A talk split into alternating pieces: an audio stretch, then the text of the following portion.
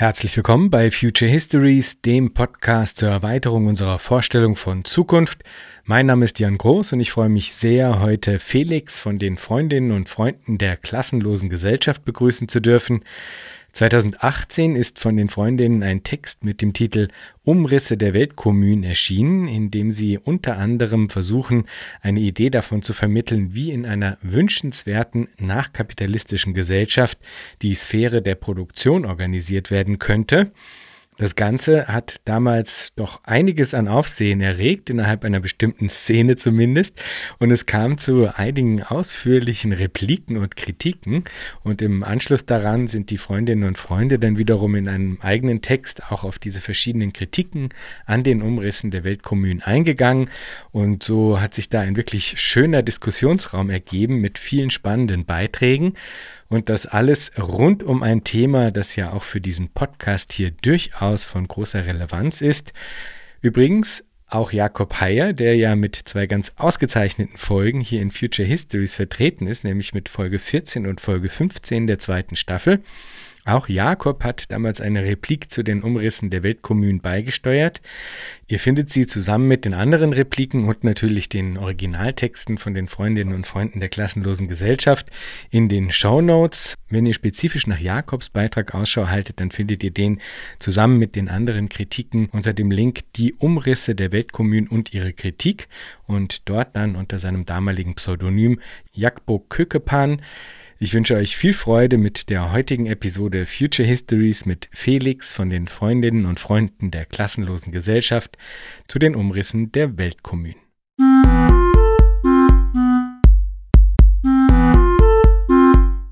Herzlich willkommen, Felix.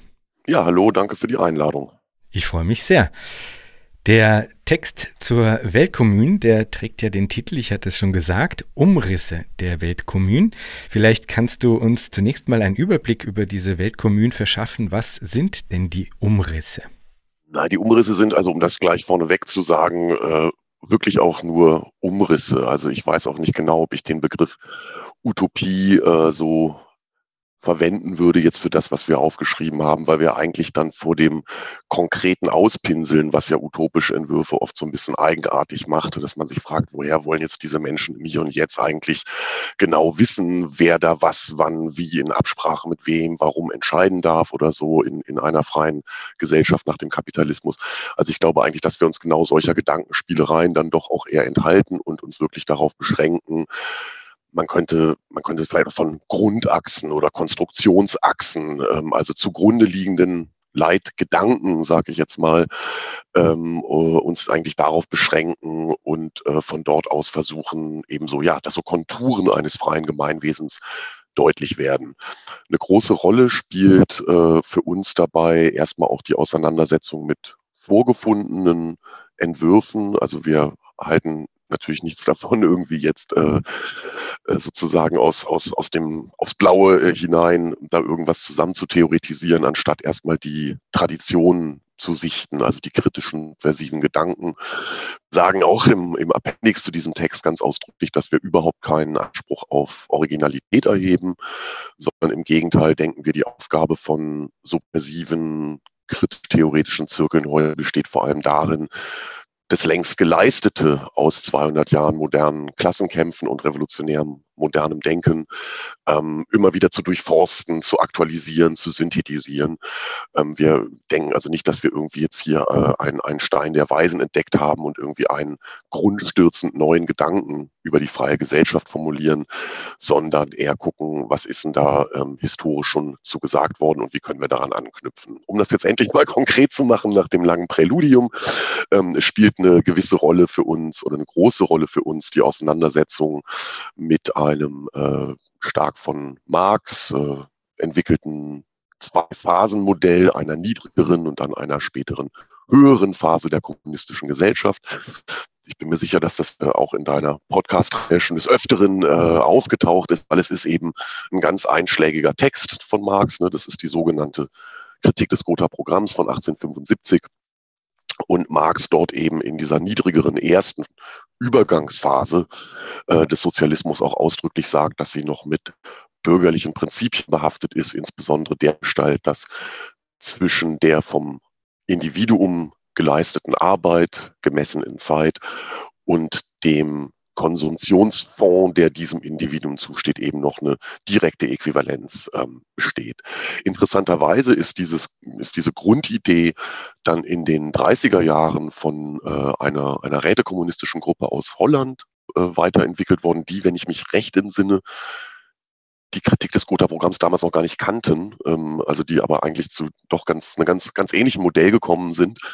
Und da wir uns eben stark verorten in äh, sozusagen einer Traditionslinie dieses antistaatlichen, antiautoritären, auf Selbstorganisation zielenden linken Kommunismus, also unter anderem diese deutsch-holländischen Rätekommunisten, wie sie hießen, ähm, hat auch das für uns eine große Rolle gespielt, uns das mal anzuschauen. Was wir dem einfach entgegenhalten, also um es kurz zu machen, wir historisieren diese Entwürfe. Also ich muss dazu sagen, ähm, dass ich erstens mit Blick auf diese Nachkapitalismus-Diskussion das ungeheuer wichtig finde, auch wirklich nochmal diesen, diesen einschlägigen Marx-Text sich ähm, ne, äh, äh, reinzuziehen dazu.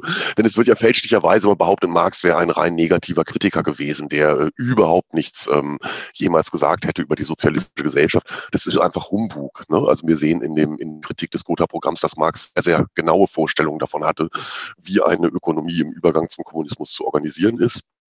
Und ich möchte außerdem auch betonen, dass ich die sogenannten Grundprinzipien kommunistischer Produktion und Verteilung, das ist eben die einschlägige Schrift der, der Holländer, für einen absoluten Meilenstein halte. Ne? Also ich denke, dass da wirklich ein sehr hohes Reflexionsniveau schon mal vorgelegt ist. Wir sagen kurz gesagt, dass wir diese erste Phase ähm, eigentlich uns sparen wollen, dass wir über die hinweg äh, springen wollen und dass wir eben auch denken, die Potenziale, und das meinen wir nicht rein technizistisch, ähm, sondern das meinen wir auch im Sinne von ähm, der, der, der Entwicklung der heutigen Individuen und den Formen von ähm, Selbstorganisation, die wir in Kämpfen auch bereits sehen können, äh, machen es eben nicht zu einem äh, hirnrissigen utopistischen Unterfangen, sondern durchaus realistisch auch zu sagen, wir können eigentlich direkt ähm, in, in einen Zustand eintreten, in dem alle Einzelnen sich an den notwendigen Aufgaben freiwillig beteiligen. Natürlich nicht, also ich glaube, wir werden über den Begriff der Freiwilligkeit hoffentlich noch etwas eingehender nachher sprechen, weil der, glaube ich, immer falsch verstanden wird, äh, so nach dem Motto, jeder schläft aus und schaut dann, wonach ihm heute der Sinn steht. Ja, also dass eigentlich Freiwilligkeit immer als fast schon so ein Gegenteil von verbindlichen gemeinsamen Entscheidungen verstanden wird und das ist grundfalsch. Also um auch das ähm, schon mal vorwegzunehmen, du hattest ja erwähnt, dass äh, es erfreulich viele Kritiken äh, oder überhaupt erstmal auch Antworten, Beiträge zu unserem Weltkommuntext gab. Und wir waren etwas erstaunt und also wir müssen auch selber etwas falsch gemacht haben, weil sehr viele unserer Kritiker, es sind äh, tatsächlich nur Männer, ähm, bei uns sowas, äh, ich sage jetzt mal sowas naiv hippieskes äh, ne, oder eben auch so ein, äh, so ein Unmittelbarkeitsfetisch. Äh, ähm, herausgehört haben. Also so ein eigentlich naives äh, Denken kann man es kaum noch nennen, das ist irgendwie wie von Zauberhand oder weil der Mensch vielleicht doch von Natur aus irgendwie ein gutes soziales Wesen ist, sich dann also eine Harmonie zwischen Individuum und Gesellschaft irgendwie automatisch einpendelt, man keinerlei Vermittlungsinstanzen braucht und so. Und das sind eigentlich überhaupt nicht unsere Positionen. Ähm, jetzt bin ich von deiner Eingangsfrage eigentlich schon wieder völlig abgekommen, weil ich auch noch ein bisschen beim Aufwachen heute Morgen bin. Also um es kurz zu sagen, versuchen wir im Rückgriff auf bestimmte ähm, subversive Überlegungen, die dazu bereits gemacht wurden, entwerfen wir eigentlich in, in sehr groben Umrissen eine weltweite Rätedemokratie, die nicht, äh, deren, deren Planungsprozesse nicht technizistisch verkürzt sind, wie in bestimmten Vorstellungen heute von einem Sozialismus aus Rechner oder sowas. Ja, also das finde ich unglaublich fetischistisches Bild. Ja, also wirklich der, die, die befreite Gesellschaft ist nichts, was die Menschen in schwierigen Auseinandersetzungen herstellen, sondern das springt förmlich aus der Maschine heraus. Ähm, also in, in deutlicher Abgrenzung zu solchen ähm, technizistischen Verkürzungen denken wir eben, dass die heutigen Informations- und Kommunikationstechnologien einem zumindest partiell auch sehr dezentralen, ähm, verteilten äh, Netz von Räten, die, äh, die die Produktion der Gesellschaft ähm, regeln, also durchaus entgegenkommt und es also möglich ist, im Prinzip eine, ähm, eine kommunistische Naturalwirtschaft äh, einzuführen, in der die Beteiligung der Einzelnen an den notwendigen Aufgaben auf Freiwilligkeit beruht und nicht auf dem auf der indirekten Erpressung mit Kon Konsumrechten. Das sind jetzt mal so, so ganz grob die Sachen. Wir sagen auch noch was zu Geschlechterverhältnissen. Wir sagen auch noch was zur Frage von Recht ähm, und sagen auch noch mal was zu, überhaupt zur Frage des Reichtums. Da können wir ja später noch drauf zu sprechen kommen. Aber ja, also grob gesagt ist das eine Position, die zum einen ähm, in eine ganz andere Richtung geht als diese marktsozialistischen Entwürfe.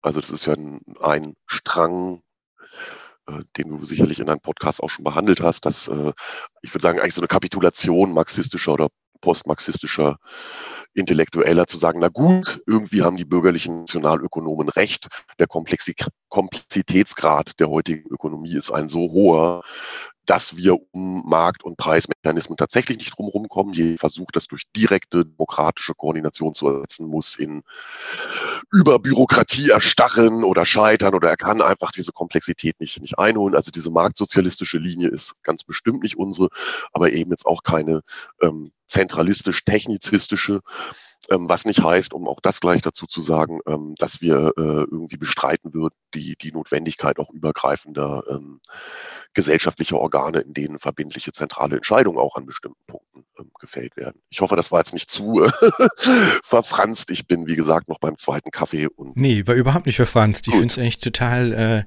äh, gut nachvollziehbar alles, muss ich sagen. Ich kann überhaupt an dieser Stelle eigentlich sagen, dass ich ähm, ja, eigentlich in sehr, sehr weiten Teilen, das habe ich jetzt auch beim äh, erneuten Lesen des zweiten Texts von euch nochmal gemerkt, in sehr, sehr weiten Teilen eigentlich eure äh, Position mhm. auch ähm, eben im Grunde teile, sag ich mal. Also da gibt's äh, viele Überschneidungspunkte.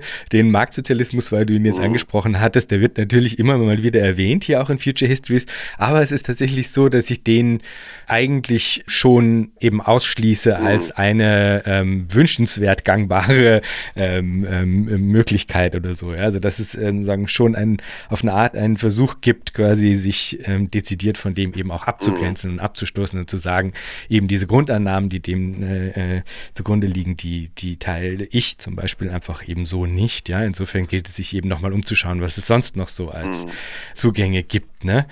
Gut, du hattest jetzt dann eben schon viele Dinge angesprochen, hattest da schon so ein paar Eckpunkte oder äh, Grundlinien jetzt ähm, ähm, eures Zugangs erklärt und zumindest mal angerissen. Vielleicht machen wir es so, dass wir uns jetzt den, den weiteren Dingen, bevor wir da jetzt in einzelne Punkte noch ähm, weiter eintauchen, dass wir uns über die Kritiken ein wenig nochmal mehr auch eurer Arbeit nähern. Äh, es gab ja, wir haben es jetzt schon beide eigentlich festgestellt, da eigentlich einen regen Austausch dann äh, im Anschluss an eure euren ersten Text, also wirklich mehrere sehr, also gründlich verfasste äh, Auseinandersetzungen mit euren Positionen, wo man wirklich gemerkt hat, okay, da passiert was. Ne? Also da sind wirklich Leute, die finden das spannend und finden das gut, dass dieser äh, Diskursraum eröffnet wird und äh, versuchen nicht, das jetzt irgendwie einfach nur mit Plattitüden irgendwie abzutun, sondern setzen sich wirklich mit dem auseinander, was ihr da sagt. Das fand ich wirklich ganz toll und spannend an dem Ganzen. Vielleicht äh, kannst du ein bisschen auf die äh, Kritiken eingehen. Was kam denn da nach dem ersten Text? Was waren so die ähm, auch vielleicht aus eurer Perspektive spannendsten Positionen, die ähm, da dann auf euren ersten Text eingegangen äh, sind und wie habt ihr dann wiederum darauf reagiert? Ja, ich hatte ja bereits erwähnt, dass es eine gewisse Rezeption dieses Textes gegeben hat, die uns, die uns gewundert hat. Also erstmal hat uns das Ausmaß ähm, des Interesses natürlich sehr, sehr gefreut. Es ist ja doch so, dass viele Zirkel und Einzelne heute eher aneinander vorbeischreiben und wenig miteinander in ernstzunehmende Debatten treten. Das war also ungemein erfreulich verwundert hat uns dann eben dieses, diese erwähnte Rezeption, äh, die uns doch sehr stark als ja, naiv, also sind auch so Begriffe gefallen, antimodern beispielsweise, ähm, naiv. Äh, es, es, wurde uns dann attestiert, dass wir, wenn wir das, was wir da be be bedenkenlos geschrieben haben, wirklich ernst meinen, dass wir dann die, Ra die Rationalität der Wirtschaft äh, zerstören würden. Da können wir gleich noch drauf eingehen. Das sind dann Rückgriffe eigentlich auf diese sozialistische Kalkulationsdebatte eben aus den 20er und 30er Jahren. Ähm, also eine Sache, die im, tatsächlich im Zentrum stand, war die Frage nach dieser Arbeitszeitrechnung, die ich eben ganz knapp schon angesprochen habe, ähm, was ja unterstellt ist, äh, also auch bei, ähm, bei Marx, Marx war nun wirklich überhaupt kein Marktsozialist, war eben auch in dieser ersten niedrigeren äh, Phase des, des Kommunismus, gibt es so, sozusagen sogenannte Arbeitsscheine, ne, die eben dem Einzelnen Produzenten, der einzelnen Produzenten attestieren ihre geleistete Arbeit, ähm, die ihnen eben Zugriff im, im Sinne individuellen Konsums auf den gesellschaftlichen Reichtum bieten.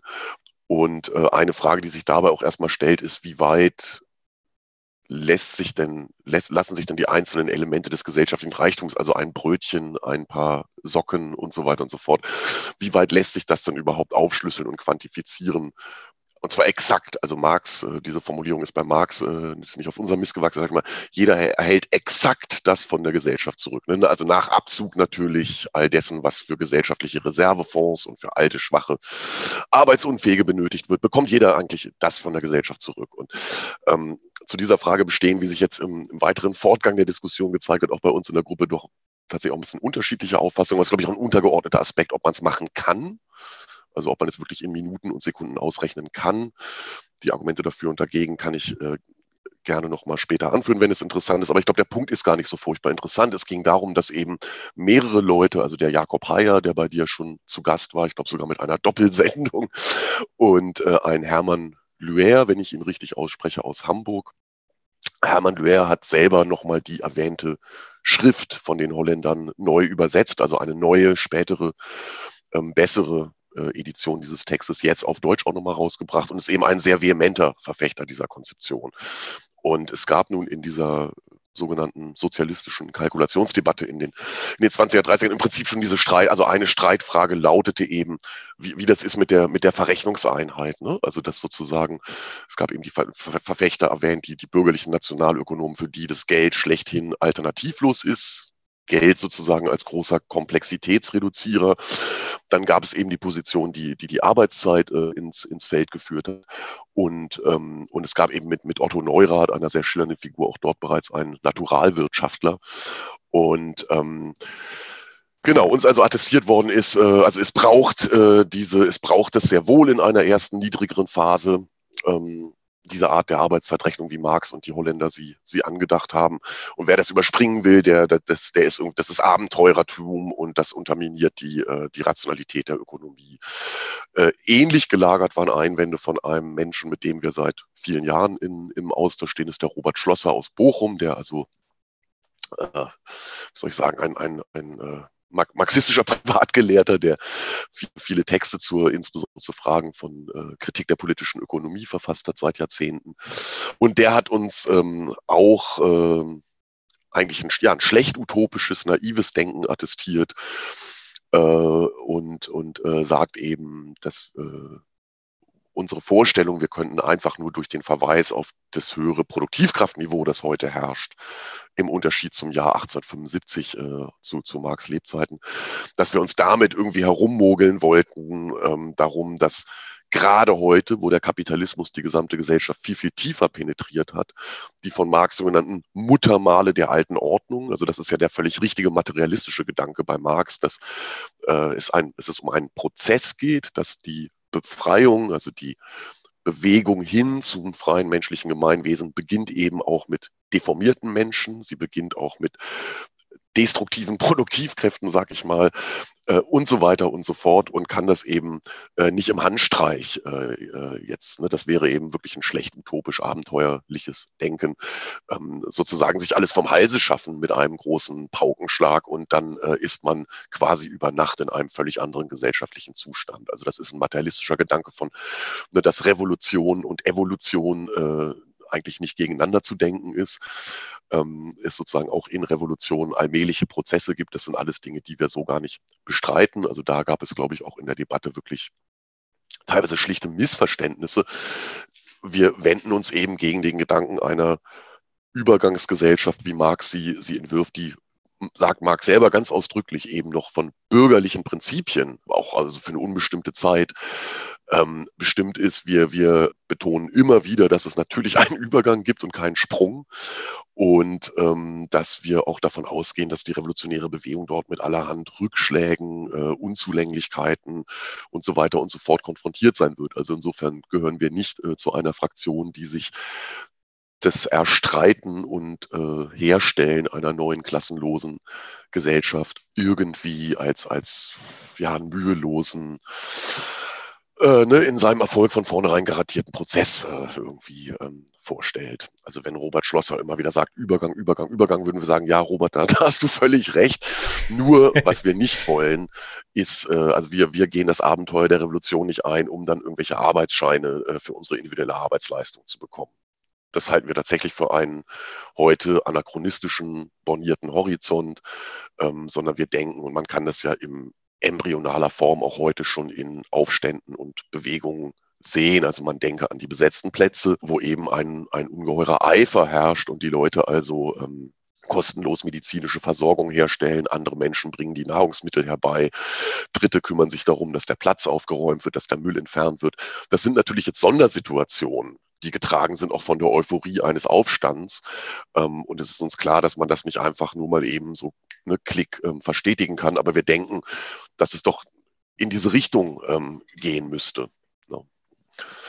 Und ähm, ja, also lehnen dabei auch verm vermittelnde Instanzen. Also wenn wir von Räten sprechen, das ist ja auch eine Form von hm. Vermittlung, mhm. wo die Einzelnen, alle Einzelnen sich beteiligen, beratschlagen, entscheiden und dann auch umsetzen. Ähm, das, das ist ja nicht sozusagen jetzt äh, so unmittelbar fetischist, unmittelbarkeitsfetischistisch äh, bei uns gedacht. Ne? Aber was wir eben einräumen müssen, ist, dass ähm, wenn also eine Reihe von Leuten eigentlich alle so denselben Sound, sage ich jetzt mal, irgendwie raushören äh, aus diesem Text, also eben sowas wird sich schon alles ergeben. Ähm, Zentralismus brauchen wir nicht. Äh, Übergangsgesellschaft ist auch Käse von gestern und so, ja. Dann haben wir offenbar, ja, vielleicht ist es wirklich auch eine Frage des, des Sounds oder missverständlicher Formulierung oder vielleicht auch von Lücken. Vielleicht geht es auch um bestimmte Dinge, die wir nicht genug sagen äh, in diesem ersten Text. Dann, dann müssen wir uns das auch so ein bisschen selbst zuschreiben, dass offenbar so ein bisschen hippie-esk äh, überkandidelt klingen. Und insofern ist, äh, weiß nicht, wie du das empfunden hast beim Lesen, aber jetzt der zweite Text, den wir jetzt in der letzten Nummer unserer Zeitschrift Kosmopolit in Antwort auf diese Kritiker veröffentlicht haben, hat dann vielleicht auch doch einen etwas nochmal nüchterneren, ähm, stärker äh, realistischen äh, auch Einschlag, also wo wir auch durchaus Zugeständnisse machen, was Zentralität und Arbeitszeiterfassung und so weiter betrifft.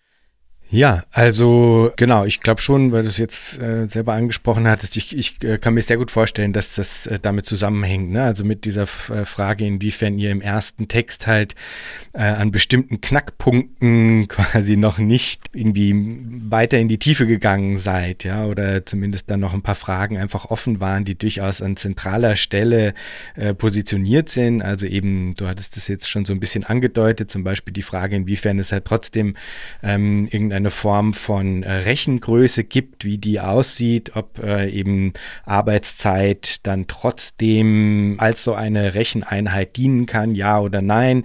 Also all diese Sachen waren ja sozusagen noch ungeklärt und das ist natürlich gerade für all diese Zugänge, die ja meinen, über die äh, Arbeitszeitrechnung quasi Klarheit, Eindeutigkeit mhm. und dadurch nämlich auch ähm, nicht nur Kontrolle, sondern auch Einsicht äh, mhm. erzeugen zu können, ist das natürlich dann quasi ein definitiver Ansatzpunkt, ja, weil ja das quasi auf der, ich sage jetzt einfach mal Gegenseite in Anführungsstrichen, äh, im Grunde einen der Knackpunkte ausmacht oder einen, einen der positiven Argumentationspunkte ausmacht, warum für Arbeitszeit argumentiert wird. Weil, also ich finde, es ist sehr ähm, obwohl das wird wahrscheinlich auch bei unterschiedlichen Positionen unterschiedlich sein.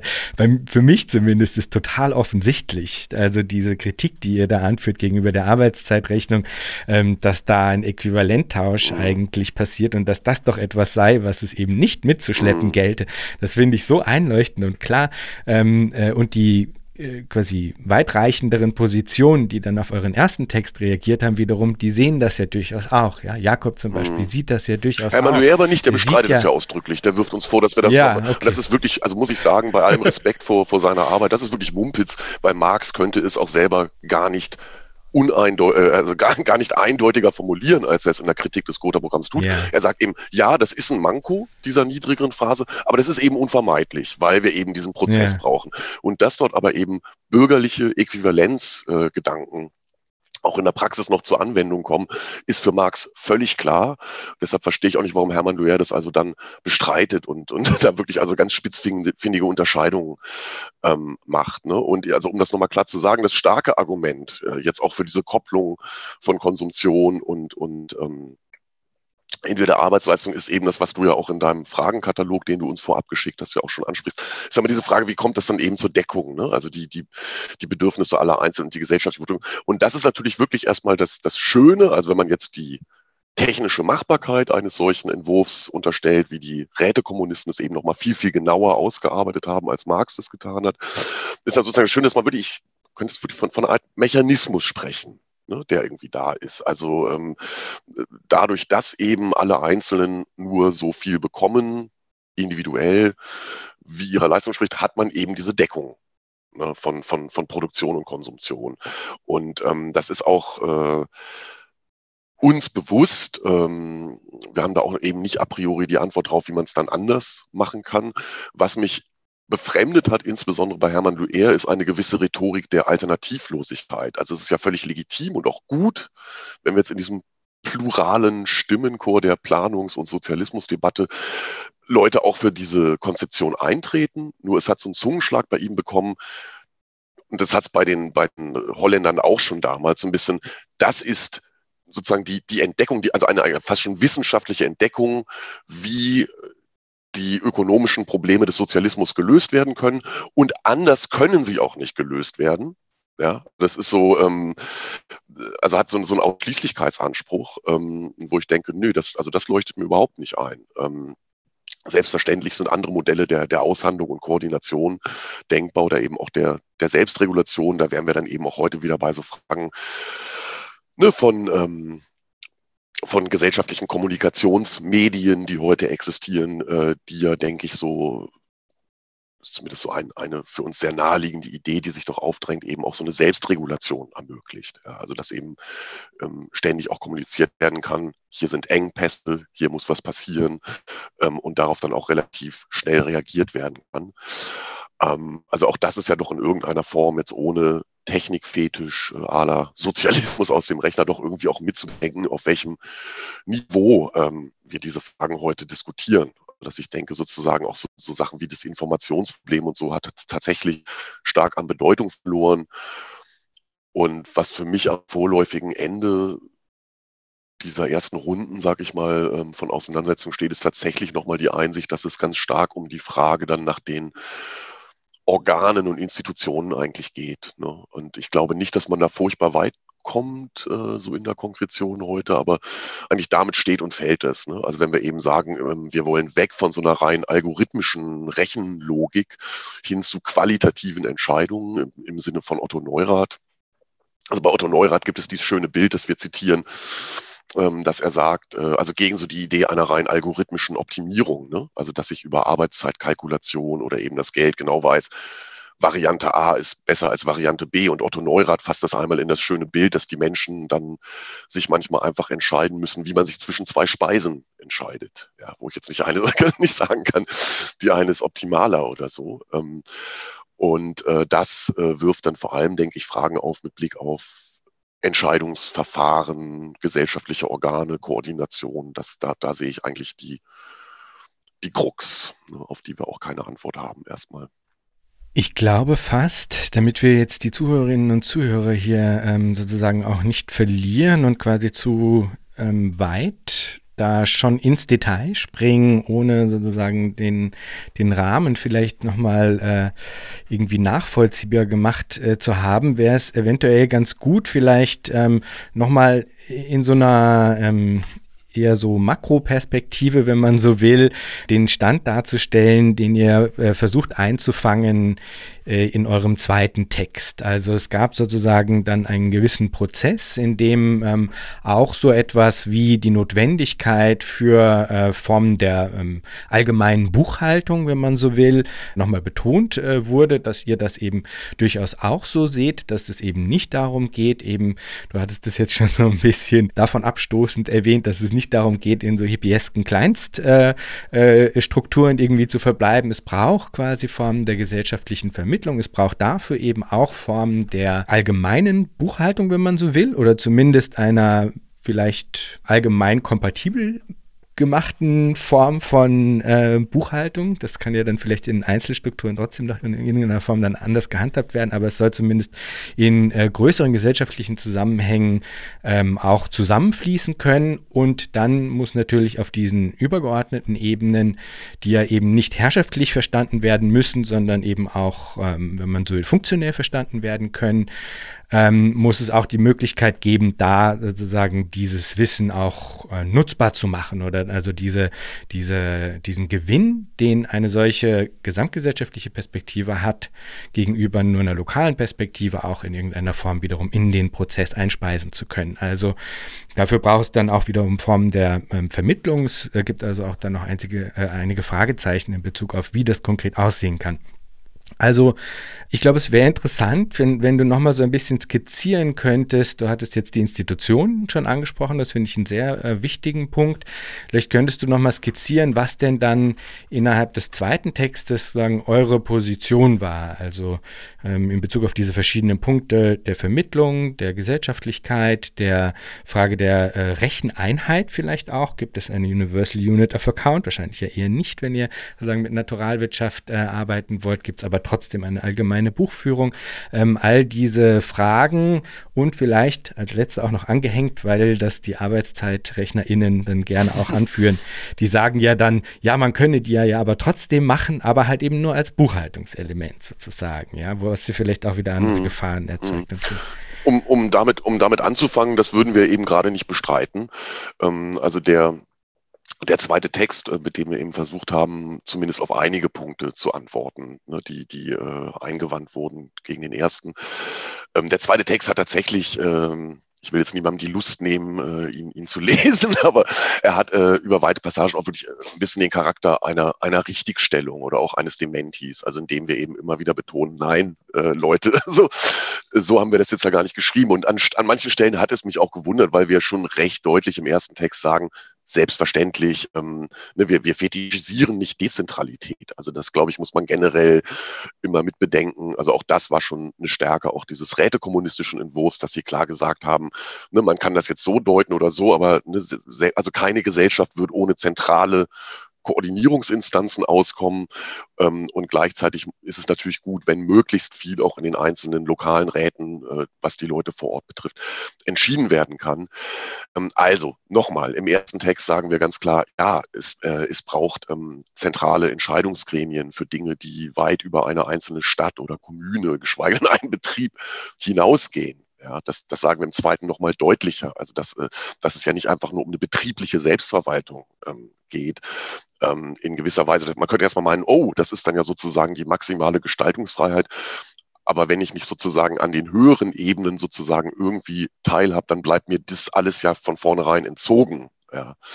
Ähm, also das, das sagen wir sehr klar.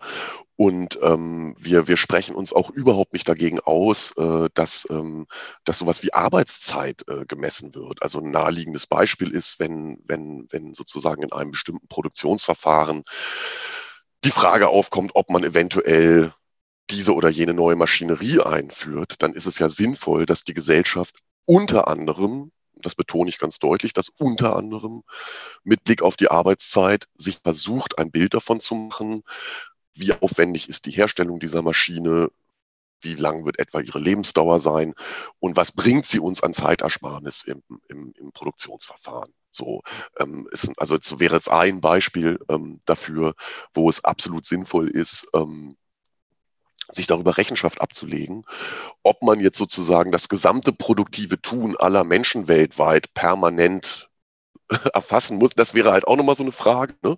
Also muss man das tun? Ähm, ich gehöre eher zu denen, die sagen würden, nein. Ähm, aber wir sind, also wie gesagt, wir sind jetzt keine Hippies, die sagen, um Gottes Willen, äh, wenn eine befreite Gesellschaft im Sinne ihrer eigenen Transparenz äh, und, und um sich selber eine solide Grundlage für Entscheidungen über die Verwendung von Ressourcen zu verschaffen, guckt, was dauert wie lang und so weiter und so fort, dann hat das nichts zu tun mit einem knechtenden Regime der, der Steckuhr, ja, und des Zeitnehmers und des Taylorismus. Dann ist es einfach eine Form der, ja, Selbsterfassung, Selbstaufklärung ähm, über wirtschaftliche Vorgänge. Also wirklich nur Hippie-Idioten könnten Einwände dagegen haben. Was wir eben Ne, also immer zum Stichwort, was, was meint man mit Arbeitszeitrechnung? Also das, das, da haben wir überhaupt ein Problem damit. Ähm, wir betonen gleichzeitig, dass es eben eine von vielen Variablen wäre.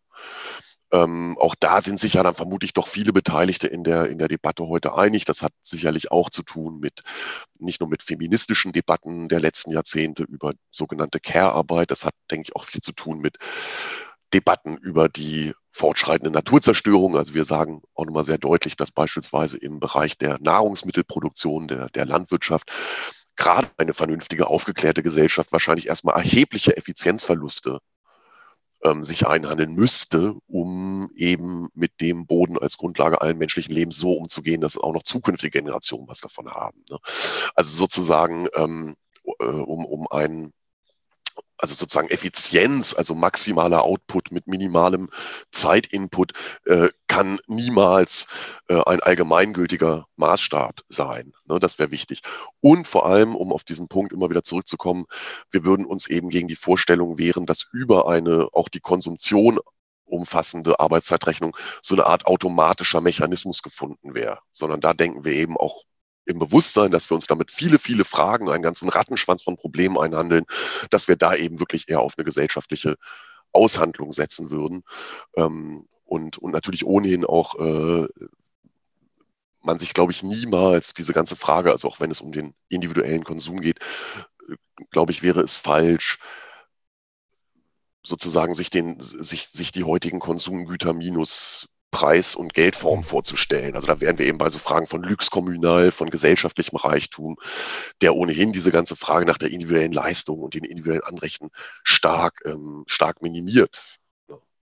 Also was jetzt nicht heißt, dass wir uns alle die Zahnbürsten teilen oder diese bürgerlichen äh, Albträume an die Wand gemalt werden, aber dass wir schon denken, ja, also es, es ähm, ist ja heute schon aus Ressourcengründen überhaupt nicht denkbar, dass unser Verständnis von Reichtum und gutem Leben darin besteht, dass wir weiter als Individuen in unseren Einzimmerwohnungen irgendwie massenhaft äh, elektronische Güter aufhäufen, die wir dann doch nie richtig nutzen oder so. Ähm, also äh, ne, da gibt es ja ganz alte Gedanken von, angefangen von Alexandra Kollontai und anderen über die Kollektivierung von Konsum und Reproduktion, die, glaube ich, hochaktuell sind, gerade vor dem Hintergrund der, der Umweltkrise. Ähm, aber jetzt bin ich wieder etwas abgekommen. Also nochmal zu, zur Frage des Standes. Ja, also wir, wir, wir, wir beharren in diesem zweiten Text auf unserer Position, dass wir diese, diese Kopplung an die, in die individuelle Leistung ähm, von vornherein überwinden wollen. Also das wäre gerade das Kennzeichen schlechthin einer erfolgreichen sozialrevolutionären Umwälzung, dass die Einzelnen beginnen, sich freiwillig an den allgemeinen Angelegenheiten und auch der Produktion zu beteiligen. Wir sagen aber gleichzeitig auch, nein, wir haben hier nicht das Kind mit dem Bade ausgeschüttet und, und ähm, würden uns irgendwie dagegen sperren, äh, wenn, wenn irgendwo Arbeitszeit erfasst wird, auch um eine Planung von Produktion möglich zu machen. Auch das im Übrigen eine Position, die wir im ersten Text bereits klar auch so benannt haben, aber vielleicht noch nicht deutlich genug. Und das heißt ja auch, nachdem sowas wie eine Arbeitszeiterfassung als eine, eine, das hat jetzt mehrmals betont, von unterschiedlichen Grundlagen zur, ähm, als Bemessungsgrundlage oder auch Diskussionsgrundlage, wenn man so will, ähm, wenn das eben nur eine von mehreren ist, dann bedeutet es auch, wenn ich das richtig verstehe, dass es eben keine Universal Unit of Account gibt, oder? Also das ist sozusagen ja dann eben das entscheidende, entscheidende Unterschied. Es gibt nicht diese universelle Einheit, die sich über alles sozusagen hinüberstülpt, wenn man so will. Und da hattest du jetzt eben in deiner Antwort daran anschließend äh, gesagt, okay, du weißt natürlich, dass man sich ähm, damit dann natürlich einen Ratschen, Rattenschwanz an vielen anderen Fragen quasi mit einheimst, wenn man sozusagen diesen, ja, ich sag mal, rechnerischen Universalismus ähm, äh, eben auch, ähm, wenn man sich dessen entledigt quasi, um in diese Richtung dann so ein bisschen mehr äh, einzutauchen in, in diesen Rattenschwanz, der sich da auch draus ergibt, glaube ich, wäre diese Route in Richtung der Institution Institutionen dann nochmal interessant und wir können das vielleicht auch gleich koppeln an äh, diese Frage von Rätedemokratie, vielleicht auch nochmal so ein bisschen allgemeiner gefasst, auch für ähm, die Zuhörerinnen und Zuhörer als so ein bisschen ähm, ein Einstieg. Äh, ihr kommt, hattest du ja schon betont, aus dieser Tradition. Ähm, ihr äh, schlagt eben eine Form von Rätedemokratie vor. Vielleicht ähm, könntest du nochmal so ein bisschen darauf eingehen, was das denn konkret bedeutet, was für Strukturen hat man sich darunter vorzustellen, wonach gliedern sich Räte, welche Ebenen der Organisation, der Koordination äh, gibt es da, zum Beispiel auch eben in Hinblick auf diesen Anspruch der Skalierbarkeit ja potenziell zum Beispiel hin zu einem globalen Maßstab, wenn man so will.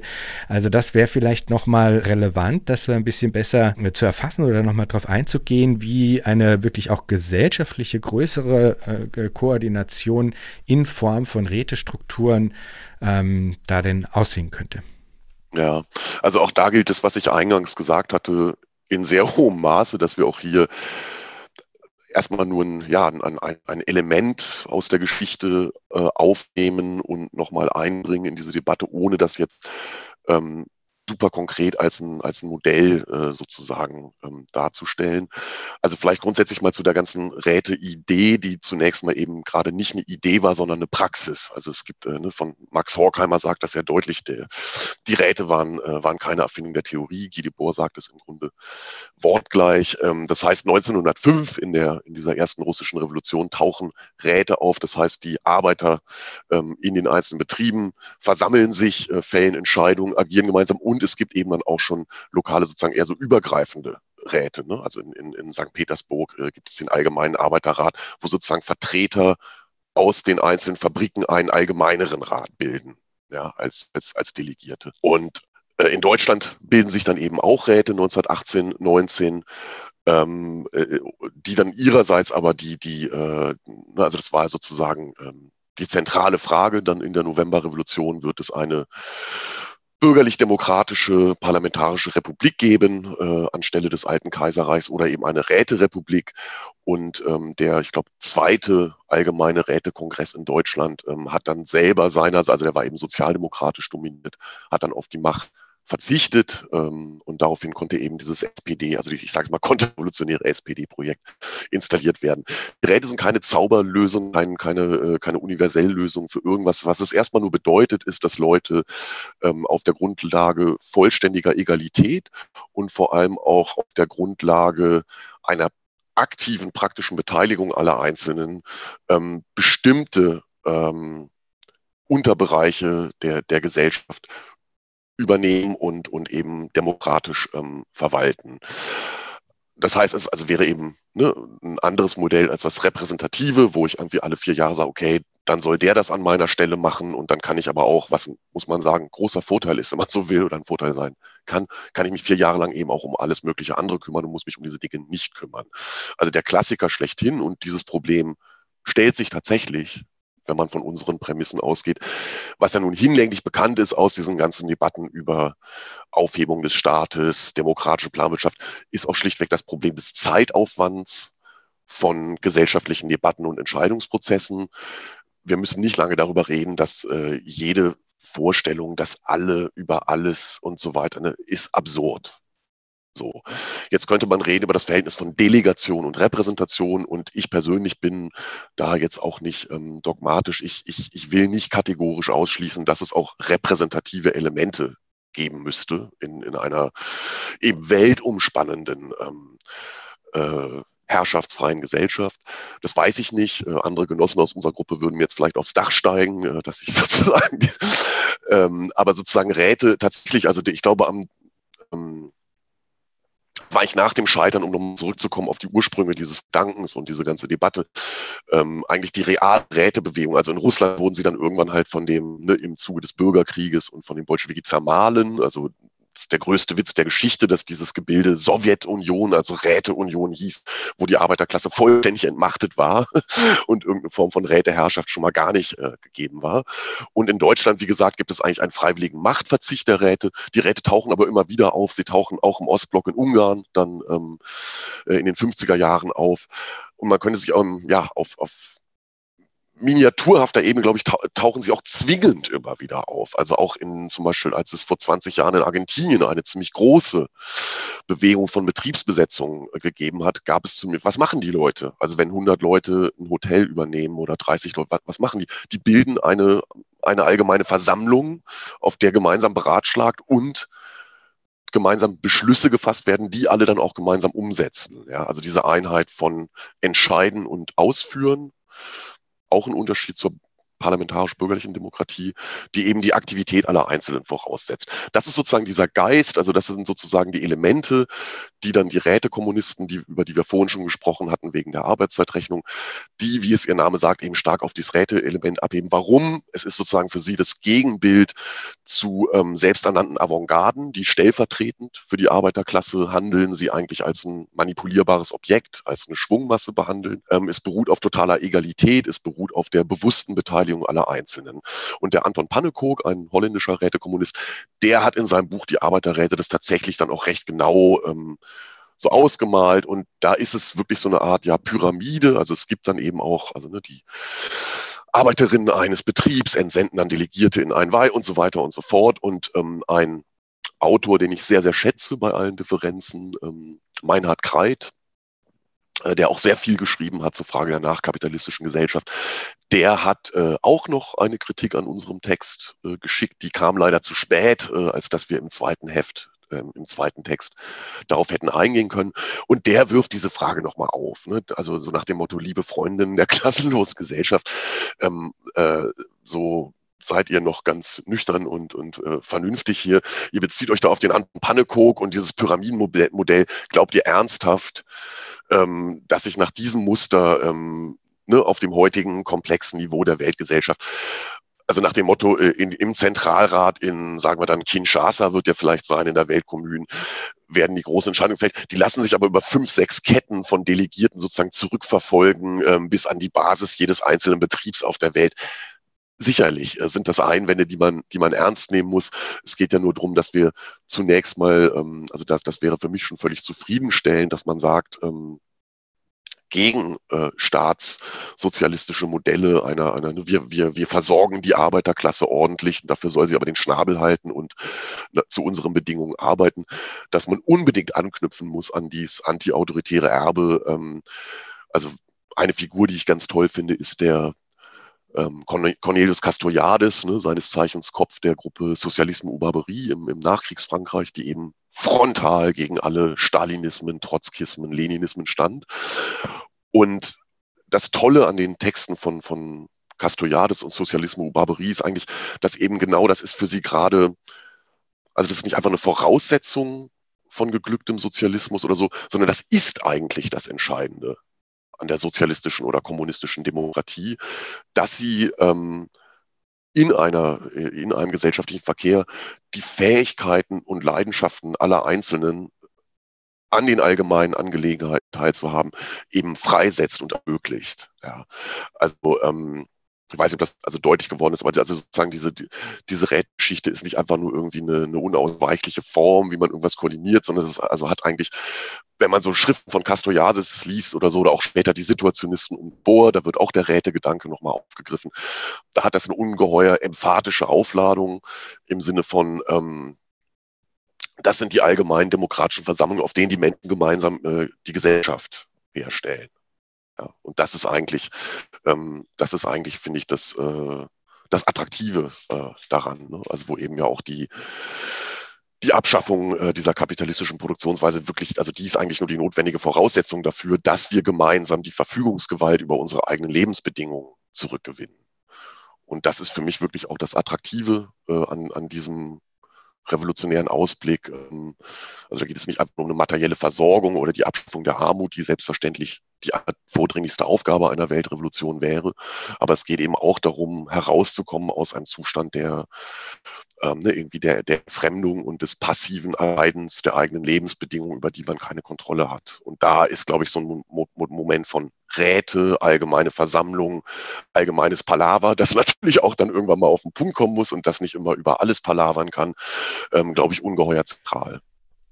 Und gibt es da von eurer Seite Anschlusspunkte in Bezug auf aktualisierende Debatten? Also weil du jetzt das angesprochen hattest, eben Meinert Kreit, äh, der sagt dann, ja okay, aber hey, hier Pyramidenmodell, ähm, das spielst doch so nicht, das ist doch eigentlich quasi nicht mehr zeitgemäß. Du sagst jetzt, naja, mir geht es vor allem eigentlich um die Betonung darauf, dass eigentlich diese Teilhabe ähm, an dem Hervorbringen des Gesellschaftlichen ähm, eigentlich immer gewährleistet ist, ja. Ähm, und dann gilt es aber jetzt dann halt daran anschließend ja doch noch zu fragen, okay, aber weil wir jetzt hier äh, über die Frage der Institutionen ja eigentlich in diese, in diesen Themenkomplex der Räte sozusagen eingebogen sind und wenn es dann eben das Pyramidenmodell äh, nicht ist, was ja auch so ein bisschen ja so eine akkumulative äh, Struktur hat. Ne? Also äh, das ist ja dann doch noch was anderes, als von einer eben gesellschaftlichen Instanz auszugehen, und der Frage, wie die sich institutionell darstellt oder was deren Institutionen sein können und wie dann wiederum Formen der Vermittlung darin konkret aussehen können, jenseits dieses Prinzips des Delegierens. Und da hattest du jetzt sozusagen ein kleines Fensterchen aufgemacht in Richtung Repräsentation, wo du ja auch schon angedeutet hast, dass du vielleicht dann äh, im Anhang von deinen ähm, äh, MitstreiterInnen quasi für ermahnt werden äh, wirst vielleicht vielleicht oder äh, je nachdem zerfleischt, wie, ich weiß nicht, wie hart die Konfrontationen da sind diesbezüglich. Aber ich würde gerne einfach noch ein bisschen weiter dich sozusagen in, in dieser äh, Richtung ähm, pushen, so, weil das einfach schon natürlich eine Frage ist, die ja auch wenn man das jetzt Leuten irgendwie versucht zu vermitteln und zu erklären, das ist ja eigentlich was, was sehr schnell und unmittelbar eigentlich aufkommt. So wie, also dieses allgemeine, wie soll denn das gehen? Ja, und das bezieht sich nicht mhm. nur auf diese Frage von too many meetings. Ne? Also, das mhm. ist natürlich äh, der, dessen Ausgang quasi. Wir können nicht immer über alles quatschen, aber relativ schnell ist mir dann bei der Frage, okay, aber wenn nicht immer über alles quatschen, wenn nicht akkumulierte Delegation, was denn dann? Also und zwar konkret, institutionell. Wie soll das, ja. wie kann das aussehen? Sowohl in Bezug auf die Institution und dann in Bezug auf diesen Institutionen eingeschriebene Logik, wenn man so will, nämlich auch Logik der Vermittlung äh, zwischen diesen Instanzen, ne? weil ja, und das ist ja ein Argument, was dann zum Beispiel sowas, äh, jemand, so jemand wie der Jakob dann ja auch vorbringt und das ableitet aus zum Beispiel historischen Erfahrungen in, sei es jetzt Jugoslawien, Ungarn oder Sowjetunion, ähm, dass es einen, dass es durchaus Elemente des Widerstreits gibt zwischen diesen Ebenen, ja, also dass quasi dadurch, dass ja dann eine übergeordnete Instanz andere Formen der Einsicht auch hat, ja, dass daraus sich natürlich Konstellationen ergeben werden, eigentlich zwingend fast schon, in denen etwas, was aus der übergeordneten Perspektive einsichtig ist und als logisch und auch, sage ich mal in Anführungsstrichen, rational erscheint,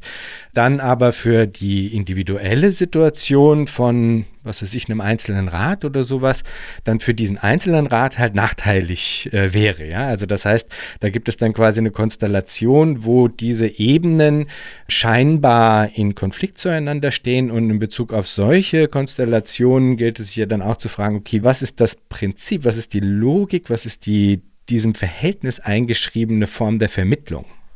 Hm, ja, da muss ich jetzt aktuell, glaube ich, passen. Also du willst mich jetzt ja gerade aus der Reserve locken, dass ich mich hier so richtig um äh, Kopf und Kragen rede und mir ein Parteiausschlussverfahren einhandelt. Aber es geht jetzt nicht darum, dass ich hier irgendwie von einem äh, politischen Kollektiv einen Maulkorb habe, sondern es geht schlicht darum, dass ich momentan mein Reflexionsstand einfach nur der ist zu sagen, das ist zumindest eine ganz zentrale Stelle, an der man nochmal weiter graben müsste. Äh, ich bin da aktuell, also muss ich auch dazu sagen, generell zu dieser Sendung eigentlich, ich musste mich jetzt wirklich auch nochmal neu reinfinden in die ganze Debatte, weil das jetzt auch ein paar Jahre zurückliegt und aus von, von anderen bekannten Dingen natürlich zurzeit massiv überlagert ist. Ähm, also das, das müsste man sich wirklich nochmal genauer äh, anschauen, was da überhaupt ähm, an Überlegungen bereits existiert, ähm, was davon brauchbar ist äh, oder nicht. Und ähm, viel, viel mehr kann ich dazu nicht sagen. Der, Meinert Kreit kommt halt auch mit so Sachen, äh, die, die, die jetzt, glaube ich, auch so im Rätegedanken erstmal nicht kategorisch widersprechen, dass er auch meint, es muss halt dann, ist auch eher so, so Expertengremien, ne? also mit Blick auf bestimmte wissenschaftliche Fragen. So klar, ähm, ich könnte jetzt kein Organigramm mir spontan äh, aus, dem, aus dem Handgelenk schütteln, aus dem Ärmel schütteln, äh, wie dann welche Organisationen und so weiter ineinander greifen, weil du den Genossen äh, Jakob Heyer nochmal angesprochen hattest. Also mir persönlich ist das Bild einer äh, nachkapitalistischen Gesellschaft, in der es auch handfest äh, Konflikte, ähm, widerstreitende Interessen äh, gibt, ähm, äh, wesentlich näher als das einer prästabilierten Harmonie, also der vorhin bereits erwähnte Anton Packekog, den ich in vieler Hinsicht sehr, sehr schätze, also auch das ein Buch, Die Arbeiterräte, ist, glaube ich, kurz nach dem Zweiten Weltkrieg erschien, halte ich auch für einen Meilenstein, auch wenn einem die Sprache und vieles doch heute sehr, sehr fremd geworden ist.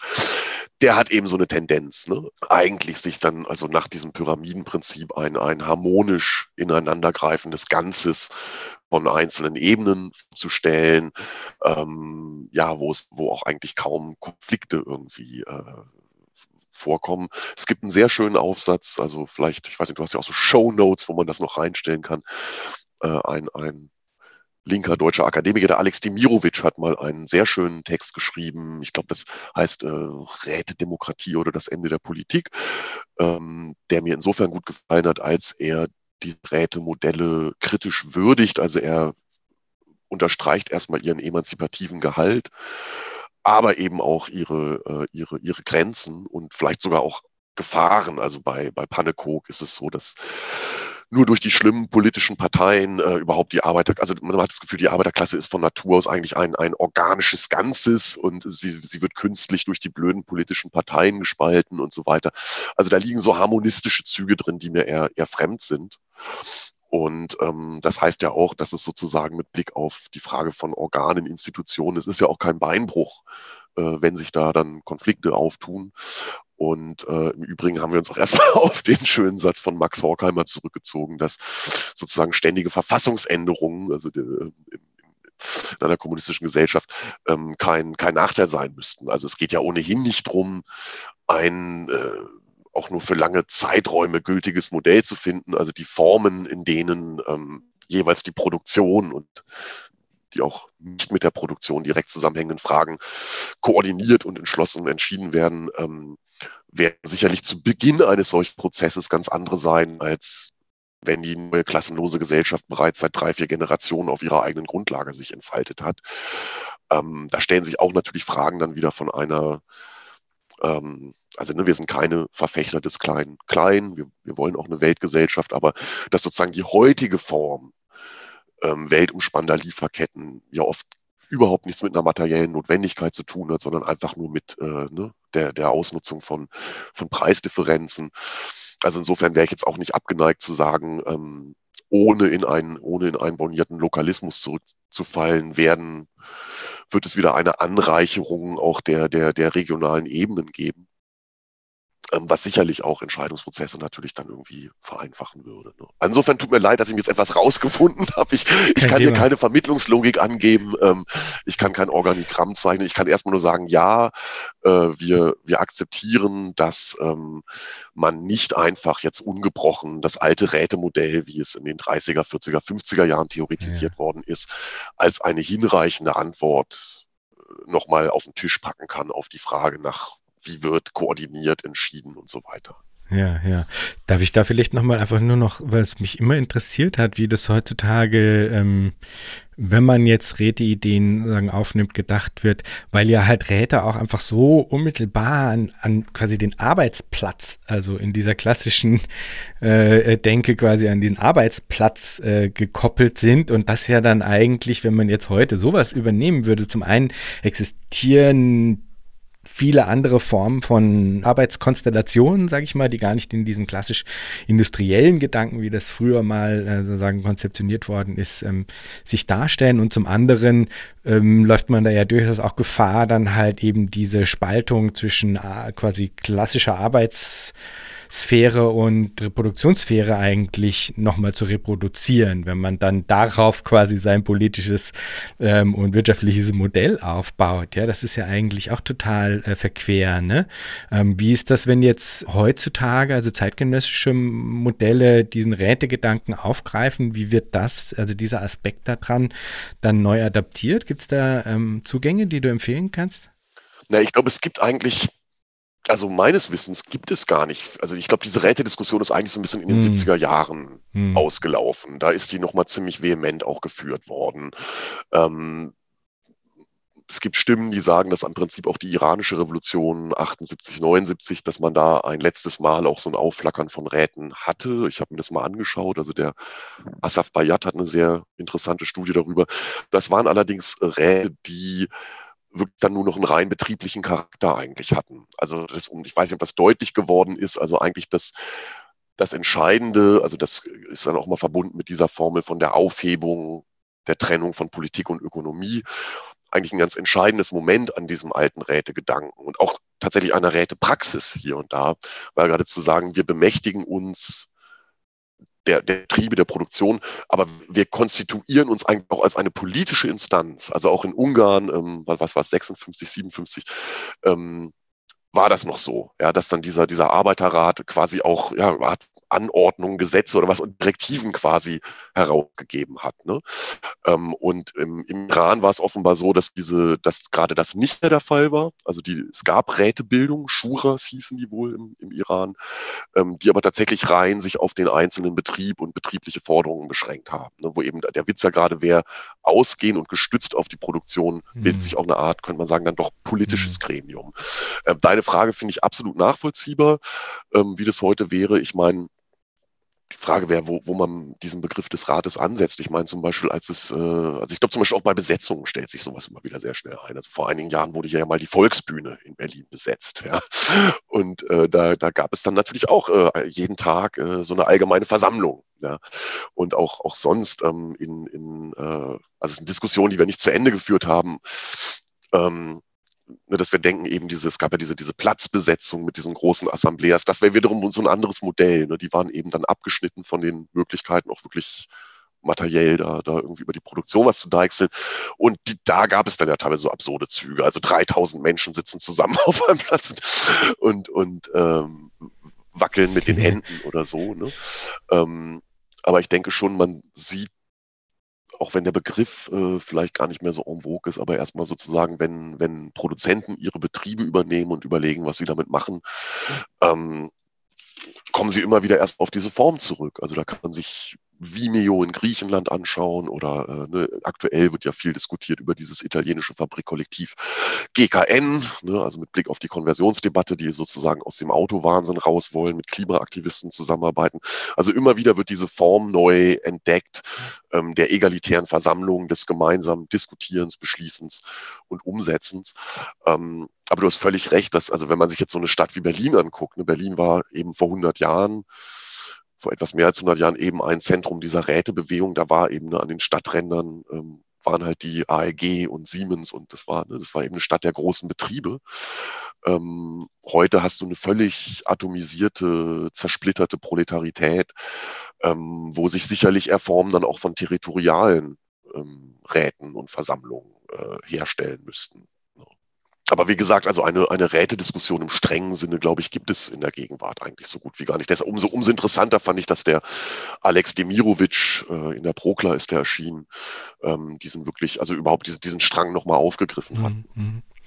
Und was ihr wiederum aufgreift, ähm, auch als eine Form von Antwort oder zumindest eine, die, die, etwas, was die Potentialität eines möglichen Zugangs darstellt, mit dieser Frage der Too Many Meetings irgendwie auch umzugehen, ist eben der Verweis auf heutige Informations- und Kommunikationstechnologien als eine Grundlage für andere Formen der Koordination. Das ist was, was hier in Future Histories definitiv auch immer wieder mal äh, auftaucht und äh, mich würde interessieren, wie, ja, wie, wie ihr dazu steht, was, ähm, was für Möglichkeiten stecken eben da tatsächlich drin?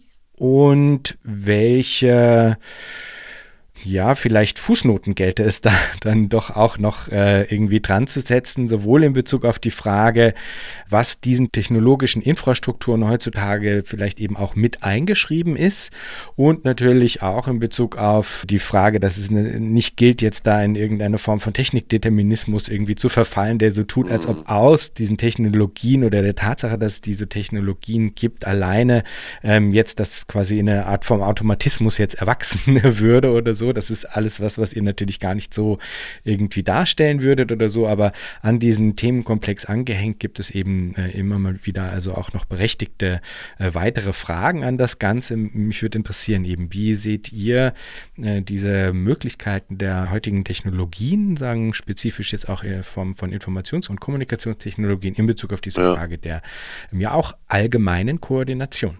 Ja. Ähm, ja, im Grunde so, wie du es bereits gesagt hast, ne? Also, dass wir, ähm, also bei aller Kritik äh, an eben so technikdeterministischen Vorstellungen, ähm, hatte ich jetzt ja schon öfter äh, gesagt, ne? Also für die sozusagen das, äh, die Frage der Herstellung einer, einer neuen klassenlosen nachkapitalistischen Gesellschaft im Prinzip eine technische Lösung erfährt.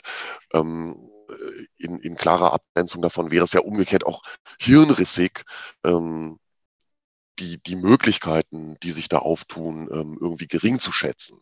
So, und ähm, also das betrifft, denke ich, einmal eine, eine direkte horizontale ähm, Koordination. Also ich meine, im Prinzip äh, ne, kann man sich ja wirklich vorstellen, also heute der, der Kapitalismus lebt ja auch von, von, von Betriebsgeheimnissen schon aus, aus Konkurrenzgründen. Und ähm, das, das, das Phänomenale wäre ja, dass man im Prinzip den, den ganzen ähm, den gesamten Fluss der gesellschaftlichen Produktion könnte man ja in gewisser Weise abbilden, eben nicht nur nach der Arbeitszeit, sondern auch nach Ressourcenverbrauch und, und, und, tausend verschiedenen Dingen. Und äh, aber eben nicht nur sozusagen passiv abbilden und dokumentieren, sondern eben auch koordinieren. Also es wäre eben möglich, äh, mit diesen hm, Methoden zwischen zwei, drei, 15 Produktionsstätten Dinge auch ähm, direkt zu koordinieren. Es würde aber auch weit darüber hinaus für politische Entscheidungsfindung. Ne? Also wir waren vorhin bei der Frage von ähm, ne, mögliche Elemente einer repräsentativen Demokratie oder weiß der Kuckuck was. Und genauso könnte man sich ja auch vorstellen, also dass man einfach, ähm, so wie wir heute Doodle nutzen, um Termine zu finden oder so, genauso könnte natürlich auch über bestimmte, sagen wir mal, übergeordnete Rahmenpläne, in der es irgendwie um die Frage geht, ne, ähm, was weiß ich, welche Energiequelle soll genutzt werden oder soll jetzt äh, ne, die und die Region, soll da jetzt renaturiert werden oder doch, ne, weiß der Kuckuck was. Solche Dinge kann man ja auch ganz einfach über, über Abstimmungen ähm, äh, ne, digitaler Art entscheiden. So, an denen sich auch nicht jeder beteiligen muss. Also äh, das ist ein Punkt, finde ich, den eben der der Alex Demirovic nochmal stark macht, dass er sagt, es muss eben auch die Freiheit des Individuums geben, sich rauszuziehen aus politischen Prozessen ähm, und, und mal seine eigene Ruhe zu haben. Also als ich mhm. vorhin diese Emphase nochmal aufgemacht habe, der Rat als das Medium, in dem die Menschen gemeint das kann ja auch anstrengend sein. Also manchmal will man auch einfach nur seine Ruhe haben.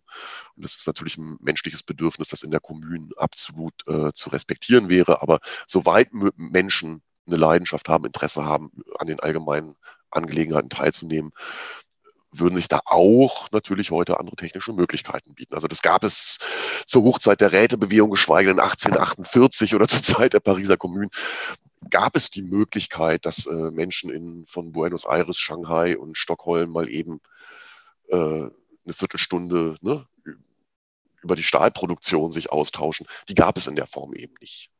Ne? Und schon gar nicht, dass sie das öffentlich im Stream so tun, dass alle, äh, alle es mitbekommen, es also keine Geheimnisse gibt und so. Also da liegen auf jeden Fall Möglichkeiten drin und das macht uns irgendwie halt nicht zu, zu Technokommunisten, ähm, aber ähm, es wäre, glaube ich, ein großer Fehler, wenn die sich befreienden äh, Menschen nicht äh, diese Mittel äh, sich aneignen würden. Du hattest angesprochen, was vielleicht auch in diese Sachen eingeschrieben ist.